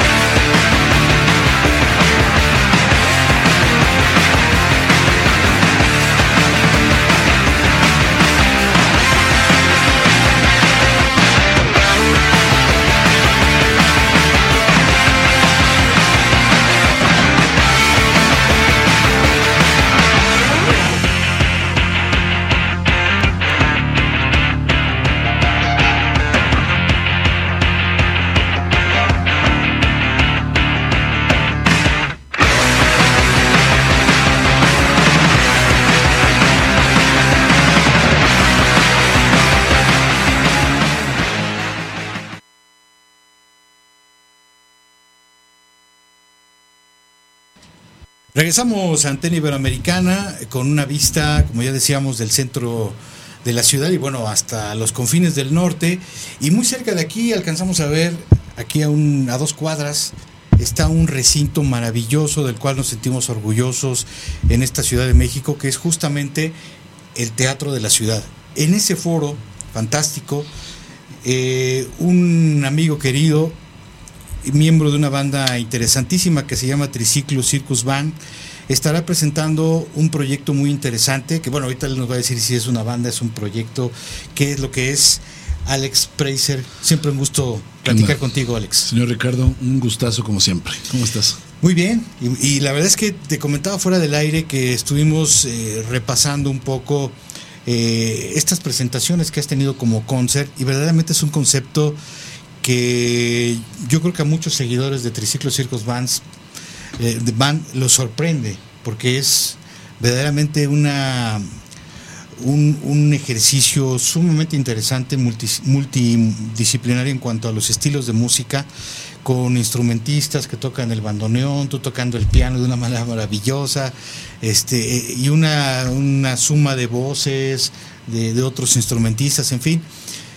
¿Cómo surge, vamos a irnos al origen, cómo surge este proyecto que yo estaba también haciendo memoria, que seguramente debe haber sido hace 5 o 6 años o más, que yo tuve la oportunidad de ver por accidente un par de eh, canciones o de composiciones tuyas en este concepto de concert en el Centro Cultural de España. Entonces estamos hablando de, algo que no es nuevo tampoco, que ya tiene un, un buen rato. Entonces, platícanos un poquito de esta historia, Alex. Digamos que ya estamos viejitos. pues mucho gusto, un saludo a toda la audiencia, qué gusto estar aquí con ustedes. Y bueno, pues Concert justamente lleva ocho años aproximadamente. Es un proyecto que en realidad no es una banda como dices tú, es más bien un proyecto donde toda la música que combino para teatro, cine, danza que he compuesto a lo largo de mi vida, hago un compendio y de repente empiezo a componer esas, esas miniaturas un poco más grandes llevadas a pues al concierto. Entonces, eh, Triciclo Circus Band pues se formó en, a los tres, hace 13 años, empezamos a interactuar mucho, pero yo a raíz de eso también me fui del lado de la música escénica, ¿no? La música de paisajes sonoros, la música donde hay más eh, está más recargado sobre acciones escénicas que sobre solamente la música. Pero, perdón, se nota también, eh, obviamente, una preparación eh, muy importante para poder eh, solventar un trabajo como estos. En ese Mm. sentido, ¿cómo te desarrollaste? ¿Cuáles fueron las herramientas que, que tú fuiste usando y la preparación que fuiste teniendo para lograr esto- estos objetivos que si uno se da la tarea de buscar por ahí los videos, pues yo creo que hay mucha gente que se va a sorprender muchísimo viéndote tocar el piano como lo tocas y, y los arreglos que haces con todos los instrumentos. Es realmente llamativo. Muchas gracias, muchas gracias. Qué chido escuchar eso de tus palabras. pues mira, eh, ajá, yo empecé a componer eh, desde muy pequeño, pero cuando empecé a estudiar música clásica contemporánea, que fue por ahí del 2002, 2003, por ahí así, pues empecé a escuchar ese tipo de música, música clásica, música minimalista, música contemporánea, música folclórica de varias partes del mundo que también tiene sus toques bastante virtuosos, ¿no? Claro, Como, claro. en- como en el circo también, que Sí, es mucho sí, virtuosismo. sí. A raíz de eso me, me empecé a informar mucho sobre eso y empecé a componer y a crear esos patrones de música. A mí me gustó mucho que en la universidad me invitaran a ser parte de la música de algunos cortometrajes de mis amigos de comunicaciones y de esto.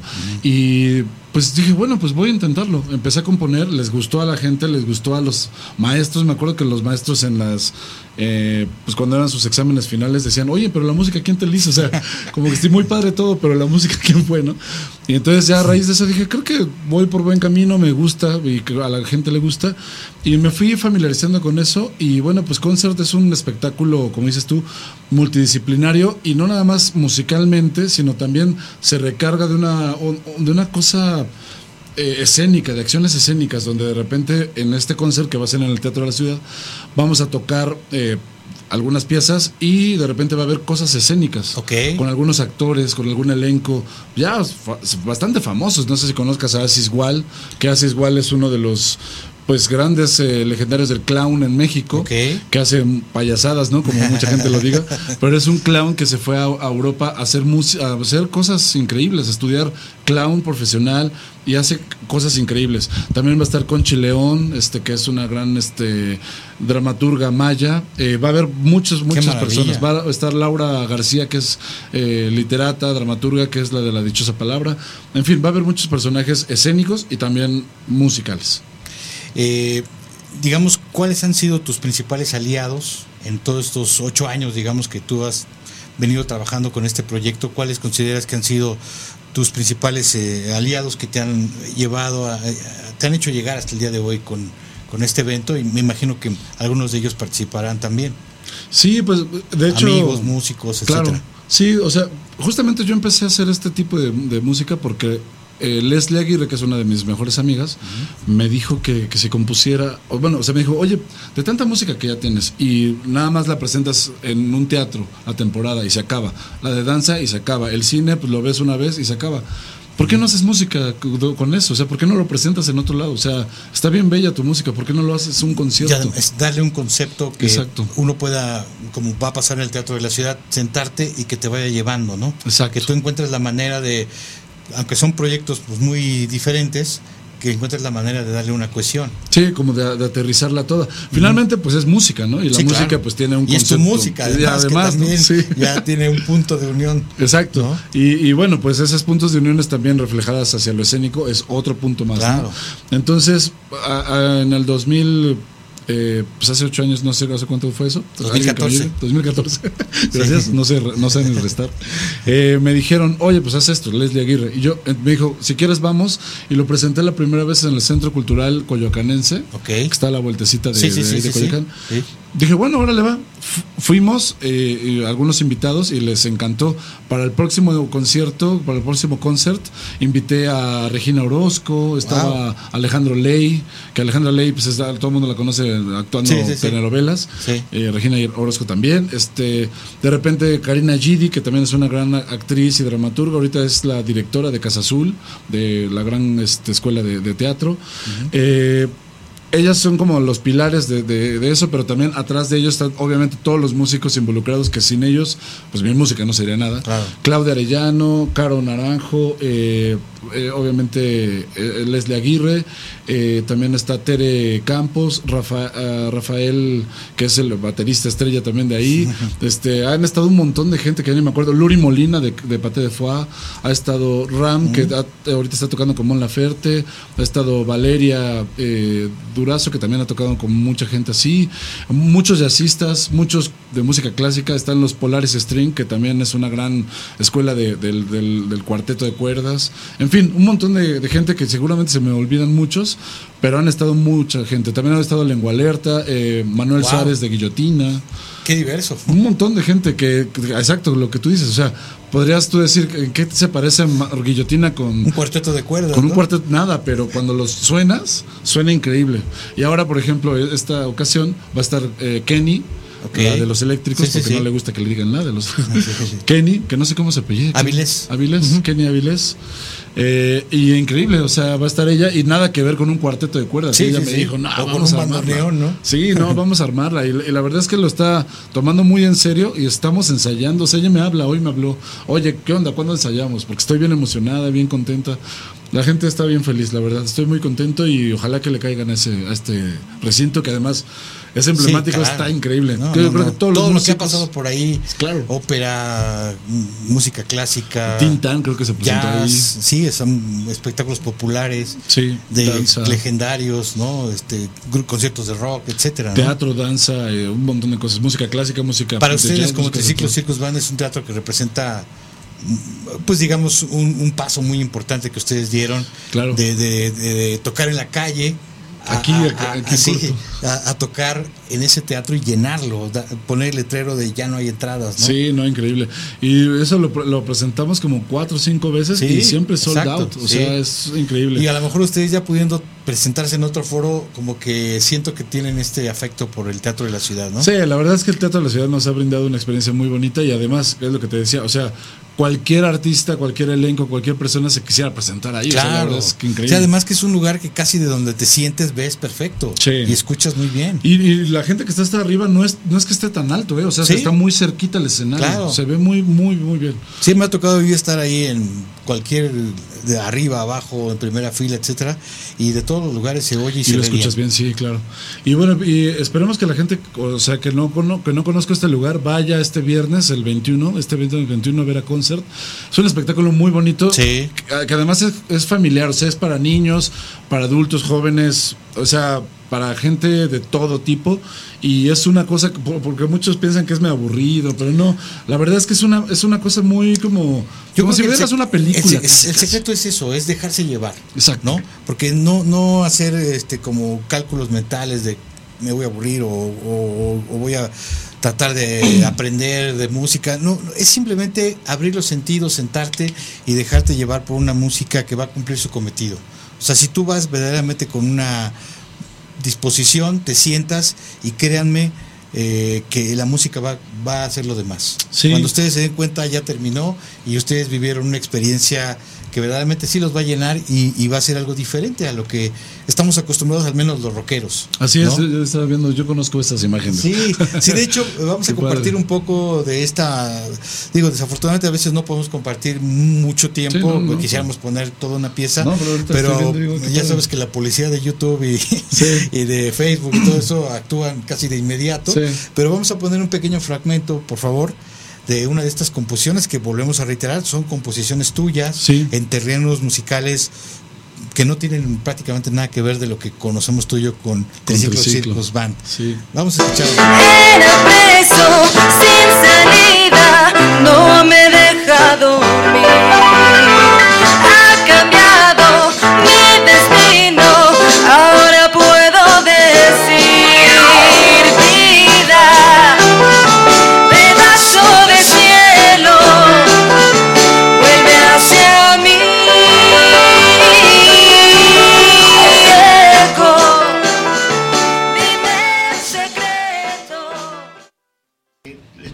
Pudiéramos poner también un fragmento del otro video, que en lo particular fue la canción que a mí más me, ¿Te me gustó? gustó. eh, este muy muy padre. En esta pues escuchamos esto que ya mencionábamos, hay un, un bandoneón, Mm. ¿no? Que eh, digo, nosotros no estamos tan familiarizados, pero son sonidos que que bueno, si tú estás abierto, lo, lo, lo asimilas, notas esta emoción, esta pasión tan particular, ¿no? Del tango.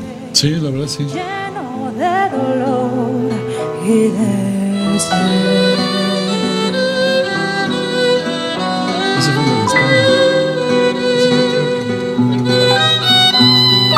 Vuelve a ver el río que va cayendo. Vuelve a seducir a mi cuerpo. Esta, esta canción que les decía que eh, realmente es muy, muy emocionante y que tiene una esencia de bolero. ¿no? Sí. Es como un bolero Sí, profundo. Y, y qué chistoso que lo dices porque esta pieza la compuse hace ya mucho, mucho antes del concert para una película y llega el director y me dice, oye, quiero que hagas una música triste, pero alegre, pero Uy. vieja, pero Nueva. que se escuche nueva. No, fácil, ¿no? No, pues sí.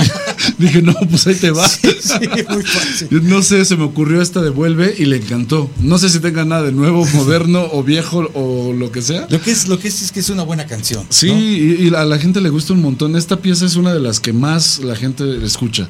Esta hay otra que se llama Luna. Hay, hay varias piezas que son como más poperosas, bolerosas, tangosas, pero también hay otras instrumentales donde son más aventura, fantasía, o hay otras más tristes, otras más misteriosas, nostálgicas. Que te Hay puedes inventar tu misma, tu propia película, ¿no? Exacto. Yo por eso siempre les digo a la gente que lo que hago es, es paisajes sonoros, o sea, no tanto como una canción, una pieza, ¿no? Sino un, un paisaje sonoro donde va buscando ese sonido y la gente cierra los ojos y dice, esto es lo que yo quiero.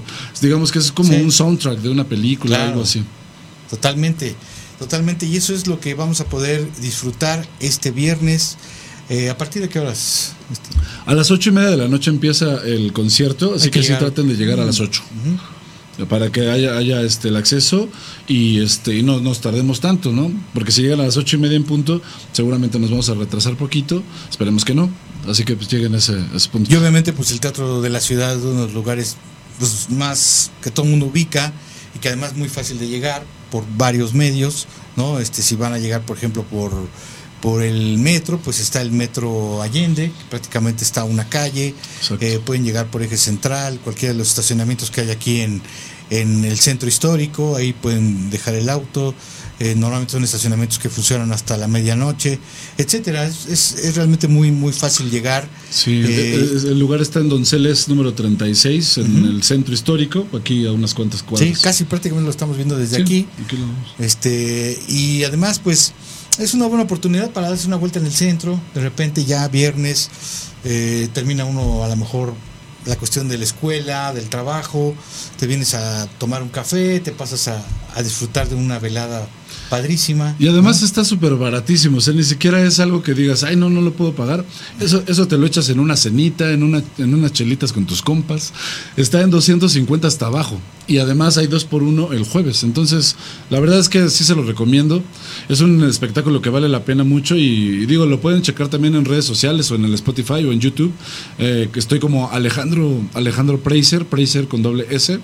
Este, bueno, en, en las redes sociales como Ale Preiser y ahí pueden checar el material. La verdad es que está, bueno, no es porque yo lo haga, ¿verdad? No, porque te ves que todo el pero grupo también de gente que te ha ayudado a, a aterrizar las ideas, a, a darle vida ¿no? a estas canciones a través de voces, de instrument- instrumentos, obviamente con tu participación como autor, pero también como músico, pero también con ¿Y tú- todos y tú no cantas aliados, o tocas? No, no toco ni la puerta.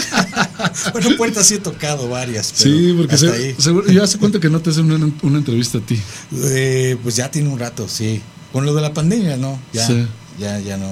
Porque luego también veo que mucha gente, aunque ustedes no lo crean, él es un ícono también de, pues, del rock, de las entrevistas, de toda la gente que ha, ha pasado a, la- a lo largo de la vida pues musical, del rock y de otras cosas, pues has hecho pues toda una historia.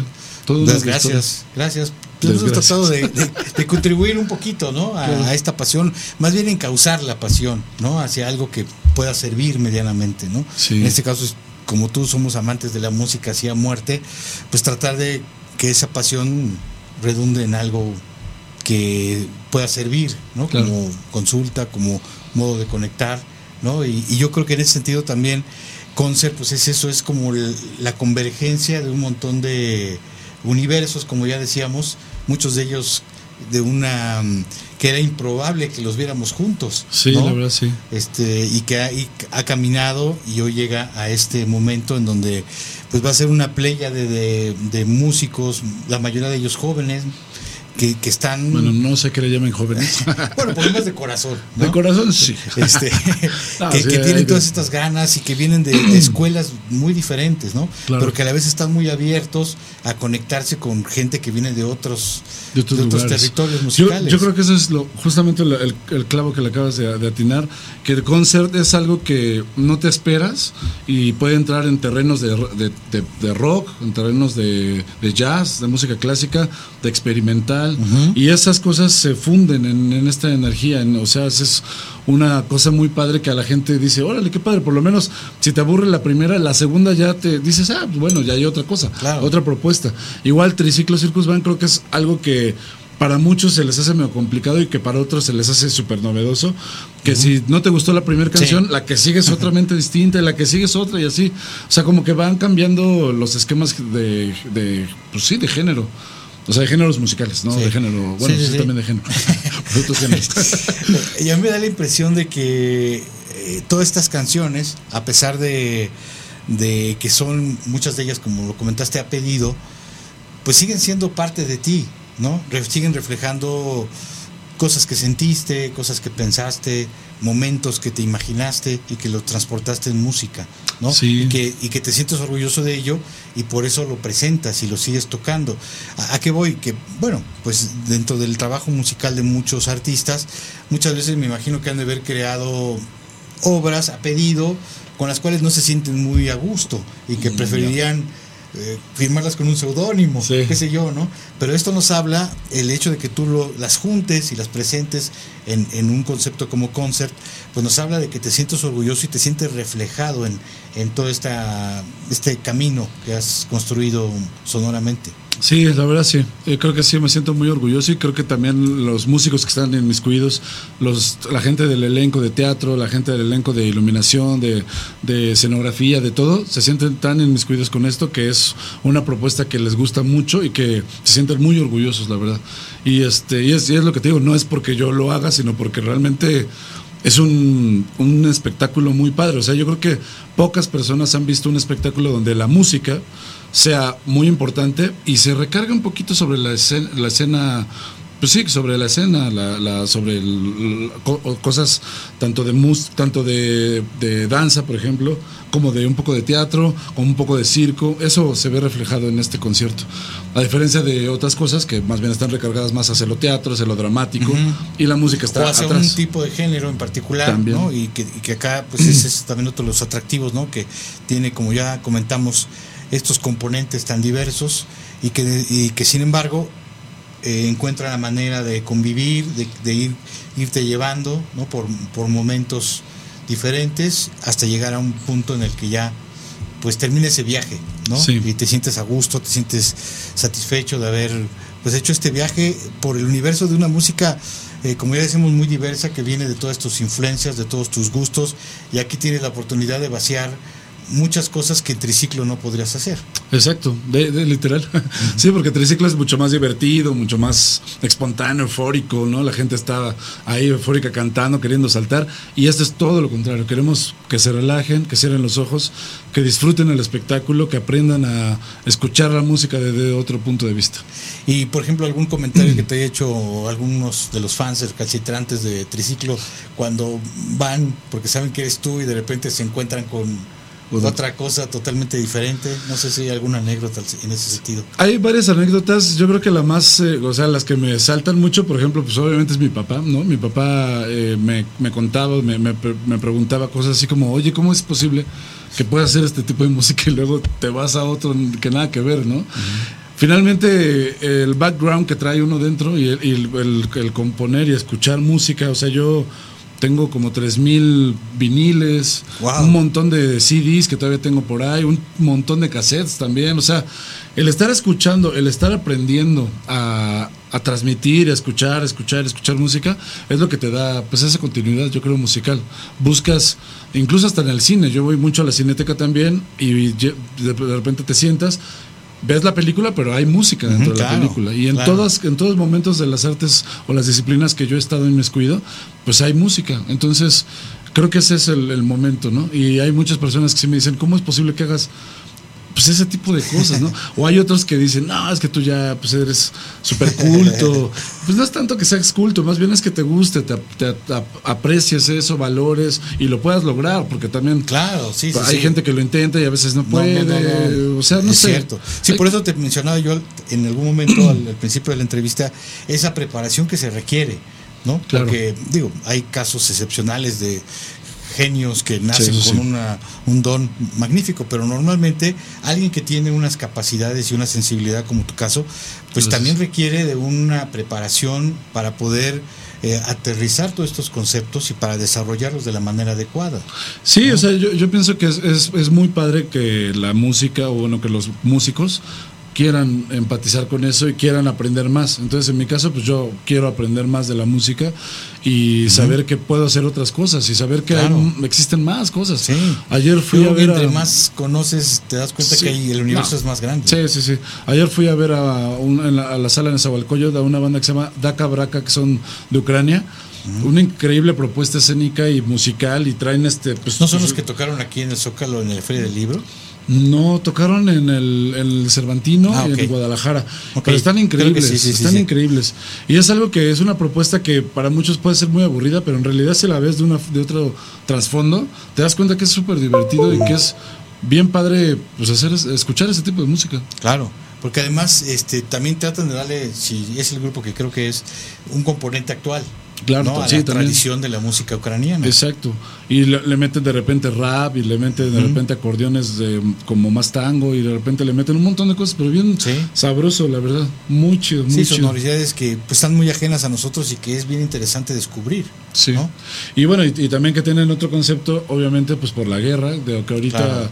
ellos traen su concepto muy aterrizado a que pues que pare la guerra, que dejemos de pues de hacer estas cosas con que pues malas en la vida, ¿no? Claro. Para muchas personas que Sí, han sí, muerto sin razón alguna o con unas razones muy estúpidas, ¿no? Sí, muy egoístas, ¿no? Sí, exacto. Entonces, creo que creo que más allá que nosotros triciclo, mi música, concert, pues es algo para empatizar y es algo para que la gente pueda sacar sus miedos, sacar sus angustias, sacar sus tristezas, pasársela chido un día, entretenerlos, pues pasarla bien y este y pues no clavarse en las, en las angustias, en Y las sí, desesperaciones. Y por ahí también descubrir, como tú lo hiciste con el grupo ucraniano, nuevas sonoridades, Claro. nuevos universos musicales en los cuales uno que está más afecto al rock a veces está ajeno. Claro, ¿no? sí, sí, sí.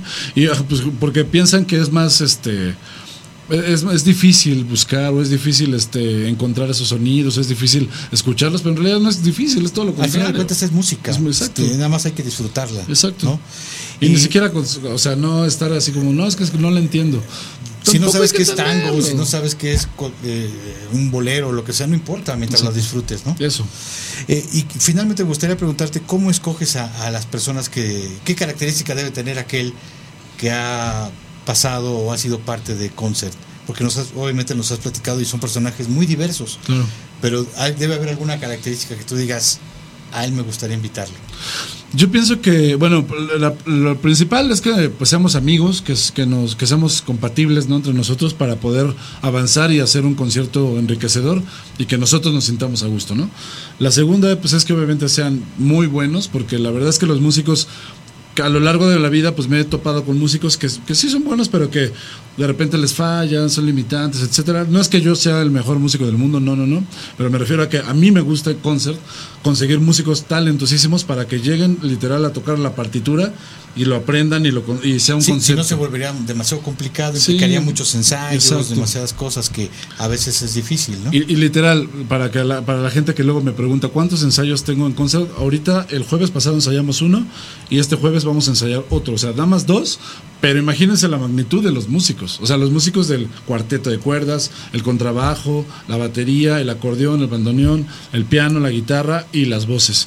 Y después los invitados, que es Kenny, es este eh, Ernesto Anaya, que también toca el violín y canta folclore, ha tocado con Lila Downs, con Regina Orozco, con mucha gente así. Eh, también va a estar este Claudia Arellano, que ha tocado en jazz y en mil cosas, proyectos increíbles. Caro Naranjo, en voces, ¿no?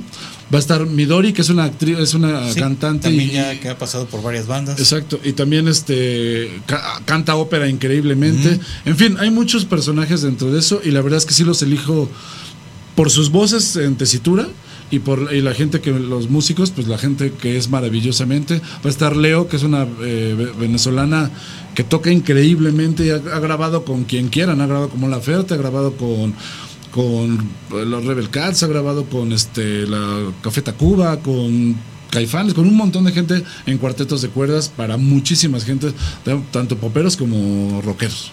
Y Ana también, que es una chica española que toca la viola, Sam Salgado que toca el cello, en fin, hay muchísimos que la verdad son increíblemente músicos, talentosísimos y por eso son mis amigos, por eso los amo y por eso están en concert y por eso quiero que vayan este 21 de octubre. Pues ahí está la cita para el viernes. Toda la información que quieran ustedes eh, anexar la pueden encontrar en la página oficial del Teatro de la Ciudad, obviamente eh, en las páginas de, de- de Alex, ¿no? Eh, que ya las mencionaste. No sé Sí. si las quieres repetir, por favor. Sí, en Facebook y en Instagram estoy como Ale Preiser, Preiser con doble S, y ahí les puedo eh, eh, responder cualquier cosa, cualquier duda. Y ahora que armaste finalmente, antes de despedirnos, ahora que armaste este viaje, que ya le diste como un, un sentido ¿no? a, todas estas piezas sueltas que había por allí, o estos momentos sueltos, eh, ¿no has pensado a lo mejor subirlo a las plataformas como un disco que la gente pues lo pueda también disfrutar de esa forma? Justamente eh, en Spotify, qué bueno que lo que dijiste, en Spotify hay un disco que se llama Paisajes Sonoros, que justamente es un compendio de música que si bien no son todas las piezas que vamos a tocar en concert para este nuevo, son muchas piezas que son casi como 30 piezas Ok. que, es- que se escuchan y que son pura música pues de, la escena que hago, música de circo, danza, teatro, etcétera. Y en YouTube también hay eh, varias piezas, varios conciertos, varios videos donde, donde he subido cosas. Y en, en Spotify también abajo hay uno, un disco que se llama FT 1, que es como fit, con colaboraciones, colaboraciones 1. Y ahí vienen varias piezas, tanto de, de, este Manuel Gui- eh, de Guillotina, Ah. Lengua Alerta, este Kenny y los Eléctricos, este Karina Gidi, Regina Orozco, un montón de bandas, un montón de personas, de personajes míticos de la historia de la música. Ok, pues ahí es como pueden ustedes tener las claves si les interesa ir un poco más preparados, entre comillas, para quizá disfrutar de otra forma del concierto y si no, simplemente con la disposición, con los oídos bien abiertos, de hacer un viaje musical por territorios no tan conocidos, pero sí muy disfrutables. Muchas gracias, Alex, por estar aquí con nosotros. Vientos, muchísimas gracias, ¿Eh? Gracias por la invitación. Y recuerden que vamos a tener una pequeña capsulita que vamos a hacer solamente para TikTok, en donde Alex nos va a contar un poco sobre otras cosas que tienen que ver con la música y otra- otras situaciones.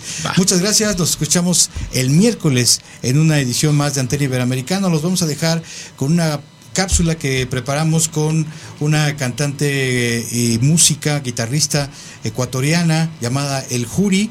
eh, una cápsula que grabamos aquí en eh, muy cerca de la Torre Latinoamericana y que va a ser ya parte de la de nuestro programa, eh, estar presentando estas cápsulas con otros artistas que por cuestiones de agenda no podamos tener aquí en cabina.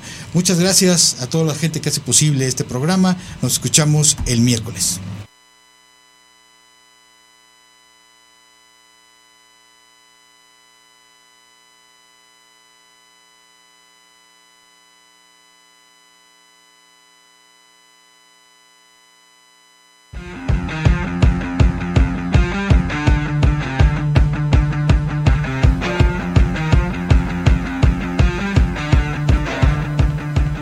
¿Qué tal amigos de Radial FM, de Antena Iberoamericana? Estamos hoy aquí afuera de nuestra casa de trabajo en una especie de oasis maravilloso, lleno de historia.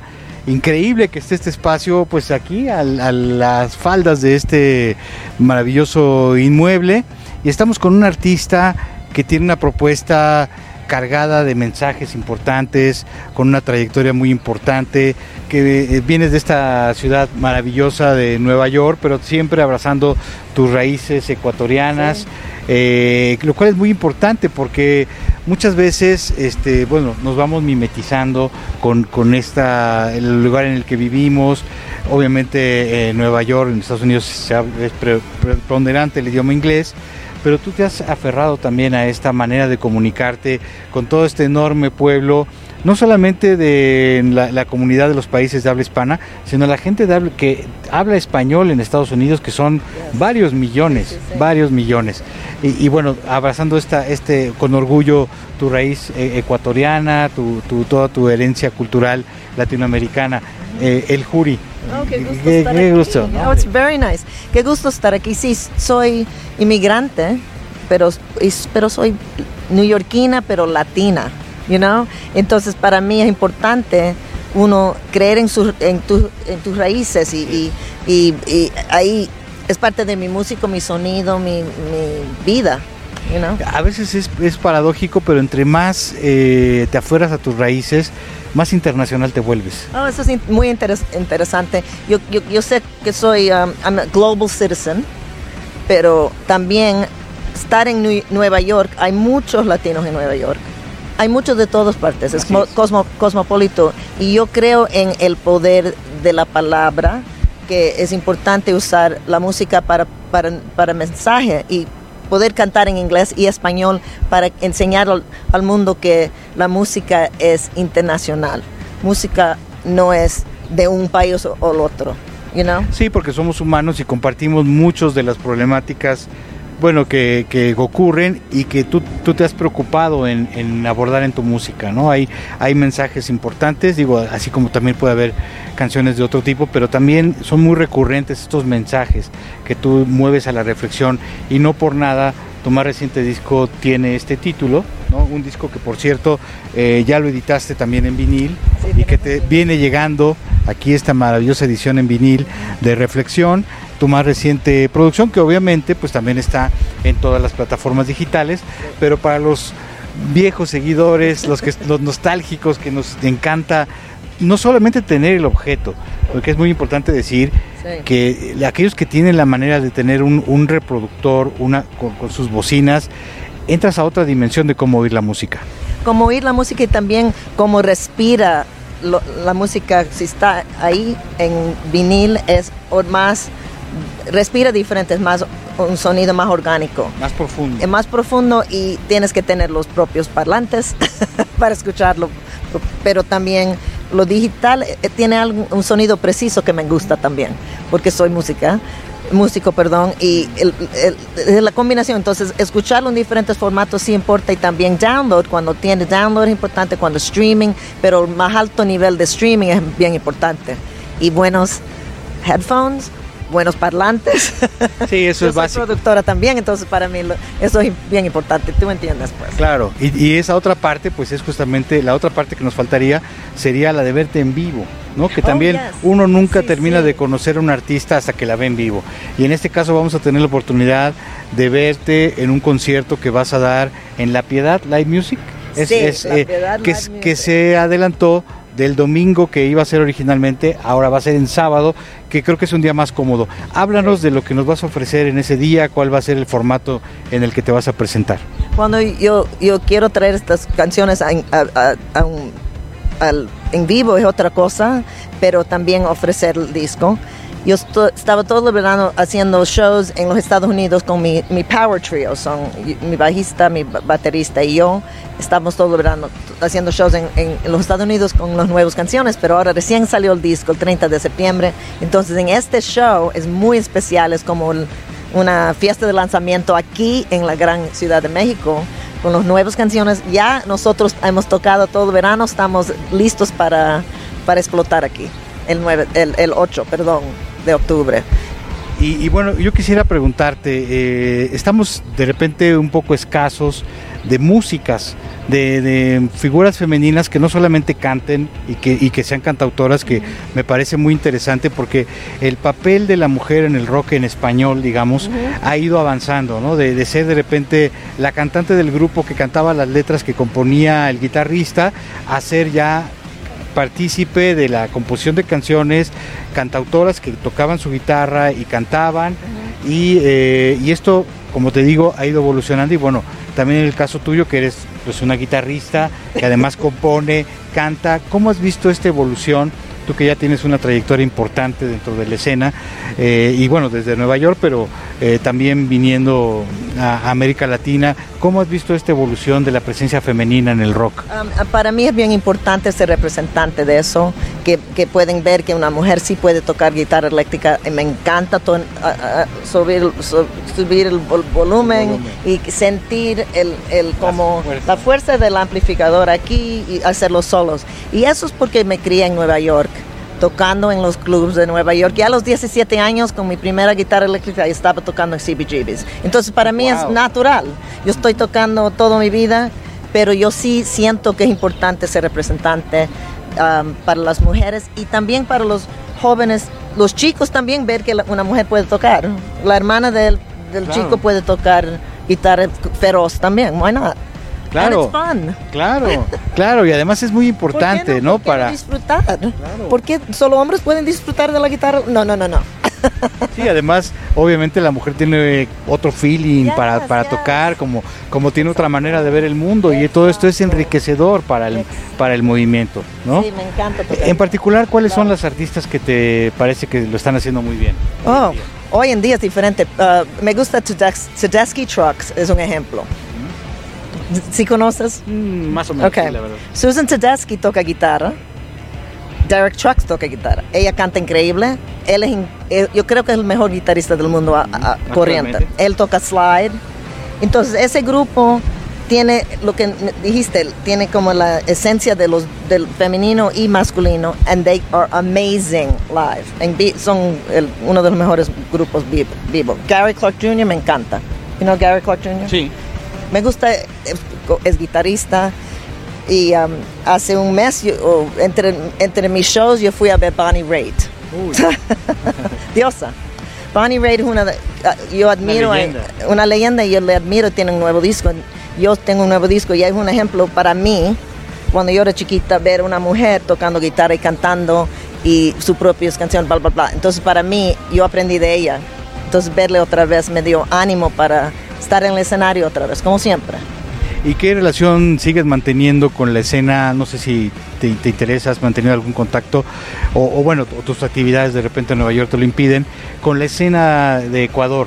En la Eh, escena de Ecuador no estoy tan metida, estoy más metida en la escena de los Estados Unidos, a donde hay, hay diferentes estamos en diferentes ciudades cuando se escucha la música de, um, latin, you know, Latin rock y todo eso es en Chicago, New York, LA, San Diego, Te- Texas, ¿entiendes? Por todo. Um, la escena de Ecuador no estoy conectada, tengo harta familia ahí, pero no, no es a donde yo viajo. Um, yo viajo mucho a Canadá, a México, a, a Colombia, los Estados Unidos y por la primera vez vamos a, a Europa en febrero. Cuando regresamos eh, de esta gira vamos a Europa por prim- primera vez en febrero de 2023 para tener un lanzamiento ahí. Estupendo. Por último, me gustaría preguntarte, eh, nosotros siempre hemos visto desde México eh, toda esta comunidad enorme de millones de personas, creo que son más de 30 millones de personas hispanohablantes en Estados Unidos, ¿no? Eh, obviamente de todos las, las- los países de habla hispana hay presencia allí. Lo vemos como un monstruo que tiene un enorme potencial. De repente han salido han salido chispazos, ha salido pastilla, bueno, de ahí, de ahí surgió Enjambre, que bueno, son mexicanos que vivían allá, ya se vinieron a vivir acá, en algún momento Quinchangó, etcétera. Ha habido como eh, eh, los escandalosos en Texas, etcétera. Pero como que algo ha faltado para que se consolide un movimiento de rock en español o bilingüe por lo menos eh, de toda esta gente de origen hispano en Estados Unidos. ¿Tú qué consideras que ha hecho falta? Yo creo que es lo, lo que es complicado y por qué es, es complejo, es, es un grande país. Entonces, si yo voy a hacer una gira solo para los, a donde hay los pockets, a donde hay la gente, están, a- la distancia es muy complicado para hacer un show aquí, un show aquí, un show aquí. Eso es porque radio es importante y otras formas de, de um, diseminar, se dice. la, la música no solo en hacer giras es bien difícil, se tiene que ser como un grupo así, porque estamos desconectados físicamente, ge- geográficamente. Eso es lo difícil. Sí, las distancias, simplemente ir de Nueva York a Los Ángeles es una cosa Es- el- el- verdaderamente... Right, y, es- y eso son la- las orejas de los Estados Unidos en Nueva York y California, son a donde justo son a donde hay, hay más in- ah, intenso, intenso público y Texas está aquí. Entonces Y están Chicago también, en otro medio lado, por lo menos. Sí, ayuda, sí, pero están muy diferentes, ah, no están como tan tan, tan, tan, tan, tan, eso.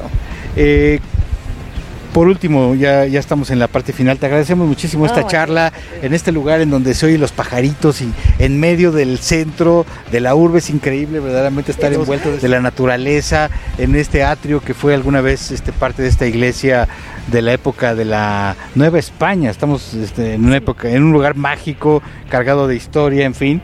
Eh, y bueno, para, para concluir, eh, eh, ¿cuáles consideras que son tus principales influencias eh, en este último disco? Eh, tú siempre has tenido como todo este gusto por eh, absorber, de repente si quieres meter algo de reggae lo haces, con un eh, de ritmos latinos también lo haces, pero siempre conservando tu estilo, pero vas sumando esto. En, en esta última etapa, en este disco de reflexión, ¿cuáles consideras que han sido estos últimos pinceladas, eh, influencias que han llegado? Son los mismos que, que dices porque es, es parte de mi sonido, es parte de mi, ah, mi sangre. La, la combinación del el world beat, fusión eso con rock, siempre con rock. Pero también tengo como funk aquí. Un poquito más funk que otros discos, pero reggae, funk, rock, música latina, música un, un poquito se puede escuchar. Mi mamá es ah, libanesa, entonces se escucha un poquito lo árabe ahí. Mi papá es español, entonces rumba flamenco y se escucha todo eso. Pero ah, más era que yo tenía más tiempo para meterme profundamente para hacer los arreglos y llegar a otro nivel que lo que estaba escuchando en mi cabeza, solo porque el COVID tenía un poquito más tiempo. Entonces, yo creo que me metí más esos, en las letras, me metí más en los arreglos. Entonces, cuando por fin llegué a grabar con mis gran músicos, ya terminé la idea más am- amplificar, ampli- ay, eh, amplified, m- más que en antes, eh, que otros tiempos. Entonces, eso es lo que yo siento es más intenso, you know, y me siento con mucho más suerte de vivir como un músico que antes. Yo creo que lo apreciamos más. Es posible, ¿no? Totalmente. Es, es- estar contenta de estar vi- viva.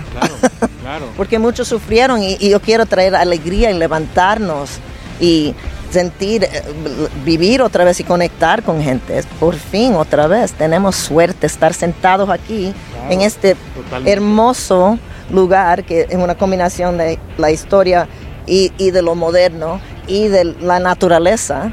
Eh, eh, qué suerte. Así es. Y con este mensaje, si ustedes quieren se- sentir toda esta fuerza, toda esta intensidad del jury, pues lo, pueden hacer en este concierto que va a tener lugar el próximo día sábado, ¿no? Ahí en, este foro. Con y con mi amigo Liberterán, que es un gran amigo mío que nos conocimos hace 10 años, hicimos varios shows juntos y conectamos, and we were friends like this. Y hicimos, éramos amigos para ya eh, todo ese tiempo. Entonces, para regresar con mi nuevo disco, y él dijo, yo, tengo un nuevo disco. I was like, yes. Buenísimo. Yeah, yeah, it was great. Entonces, Sí. estamos contentísimos hacer este show juntos. reencontrarse también con los amigos. Pues este fue el reporte para Antena Iberoamericana de Radial FM. Muchas gracias, el jury. Continúen conectados.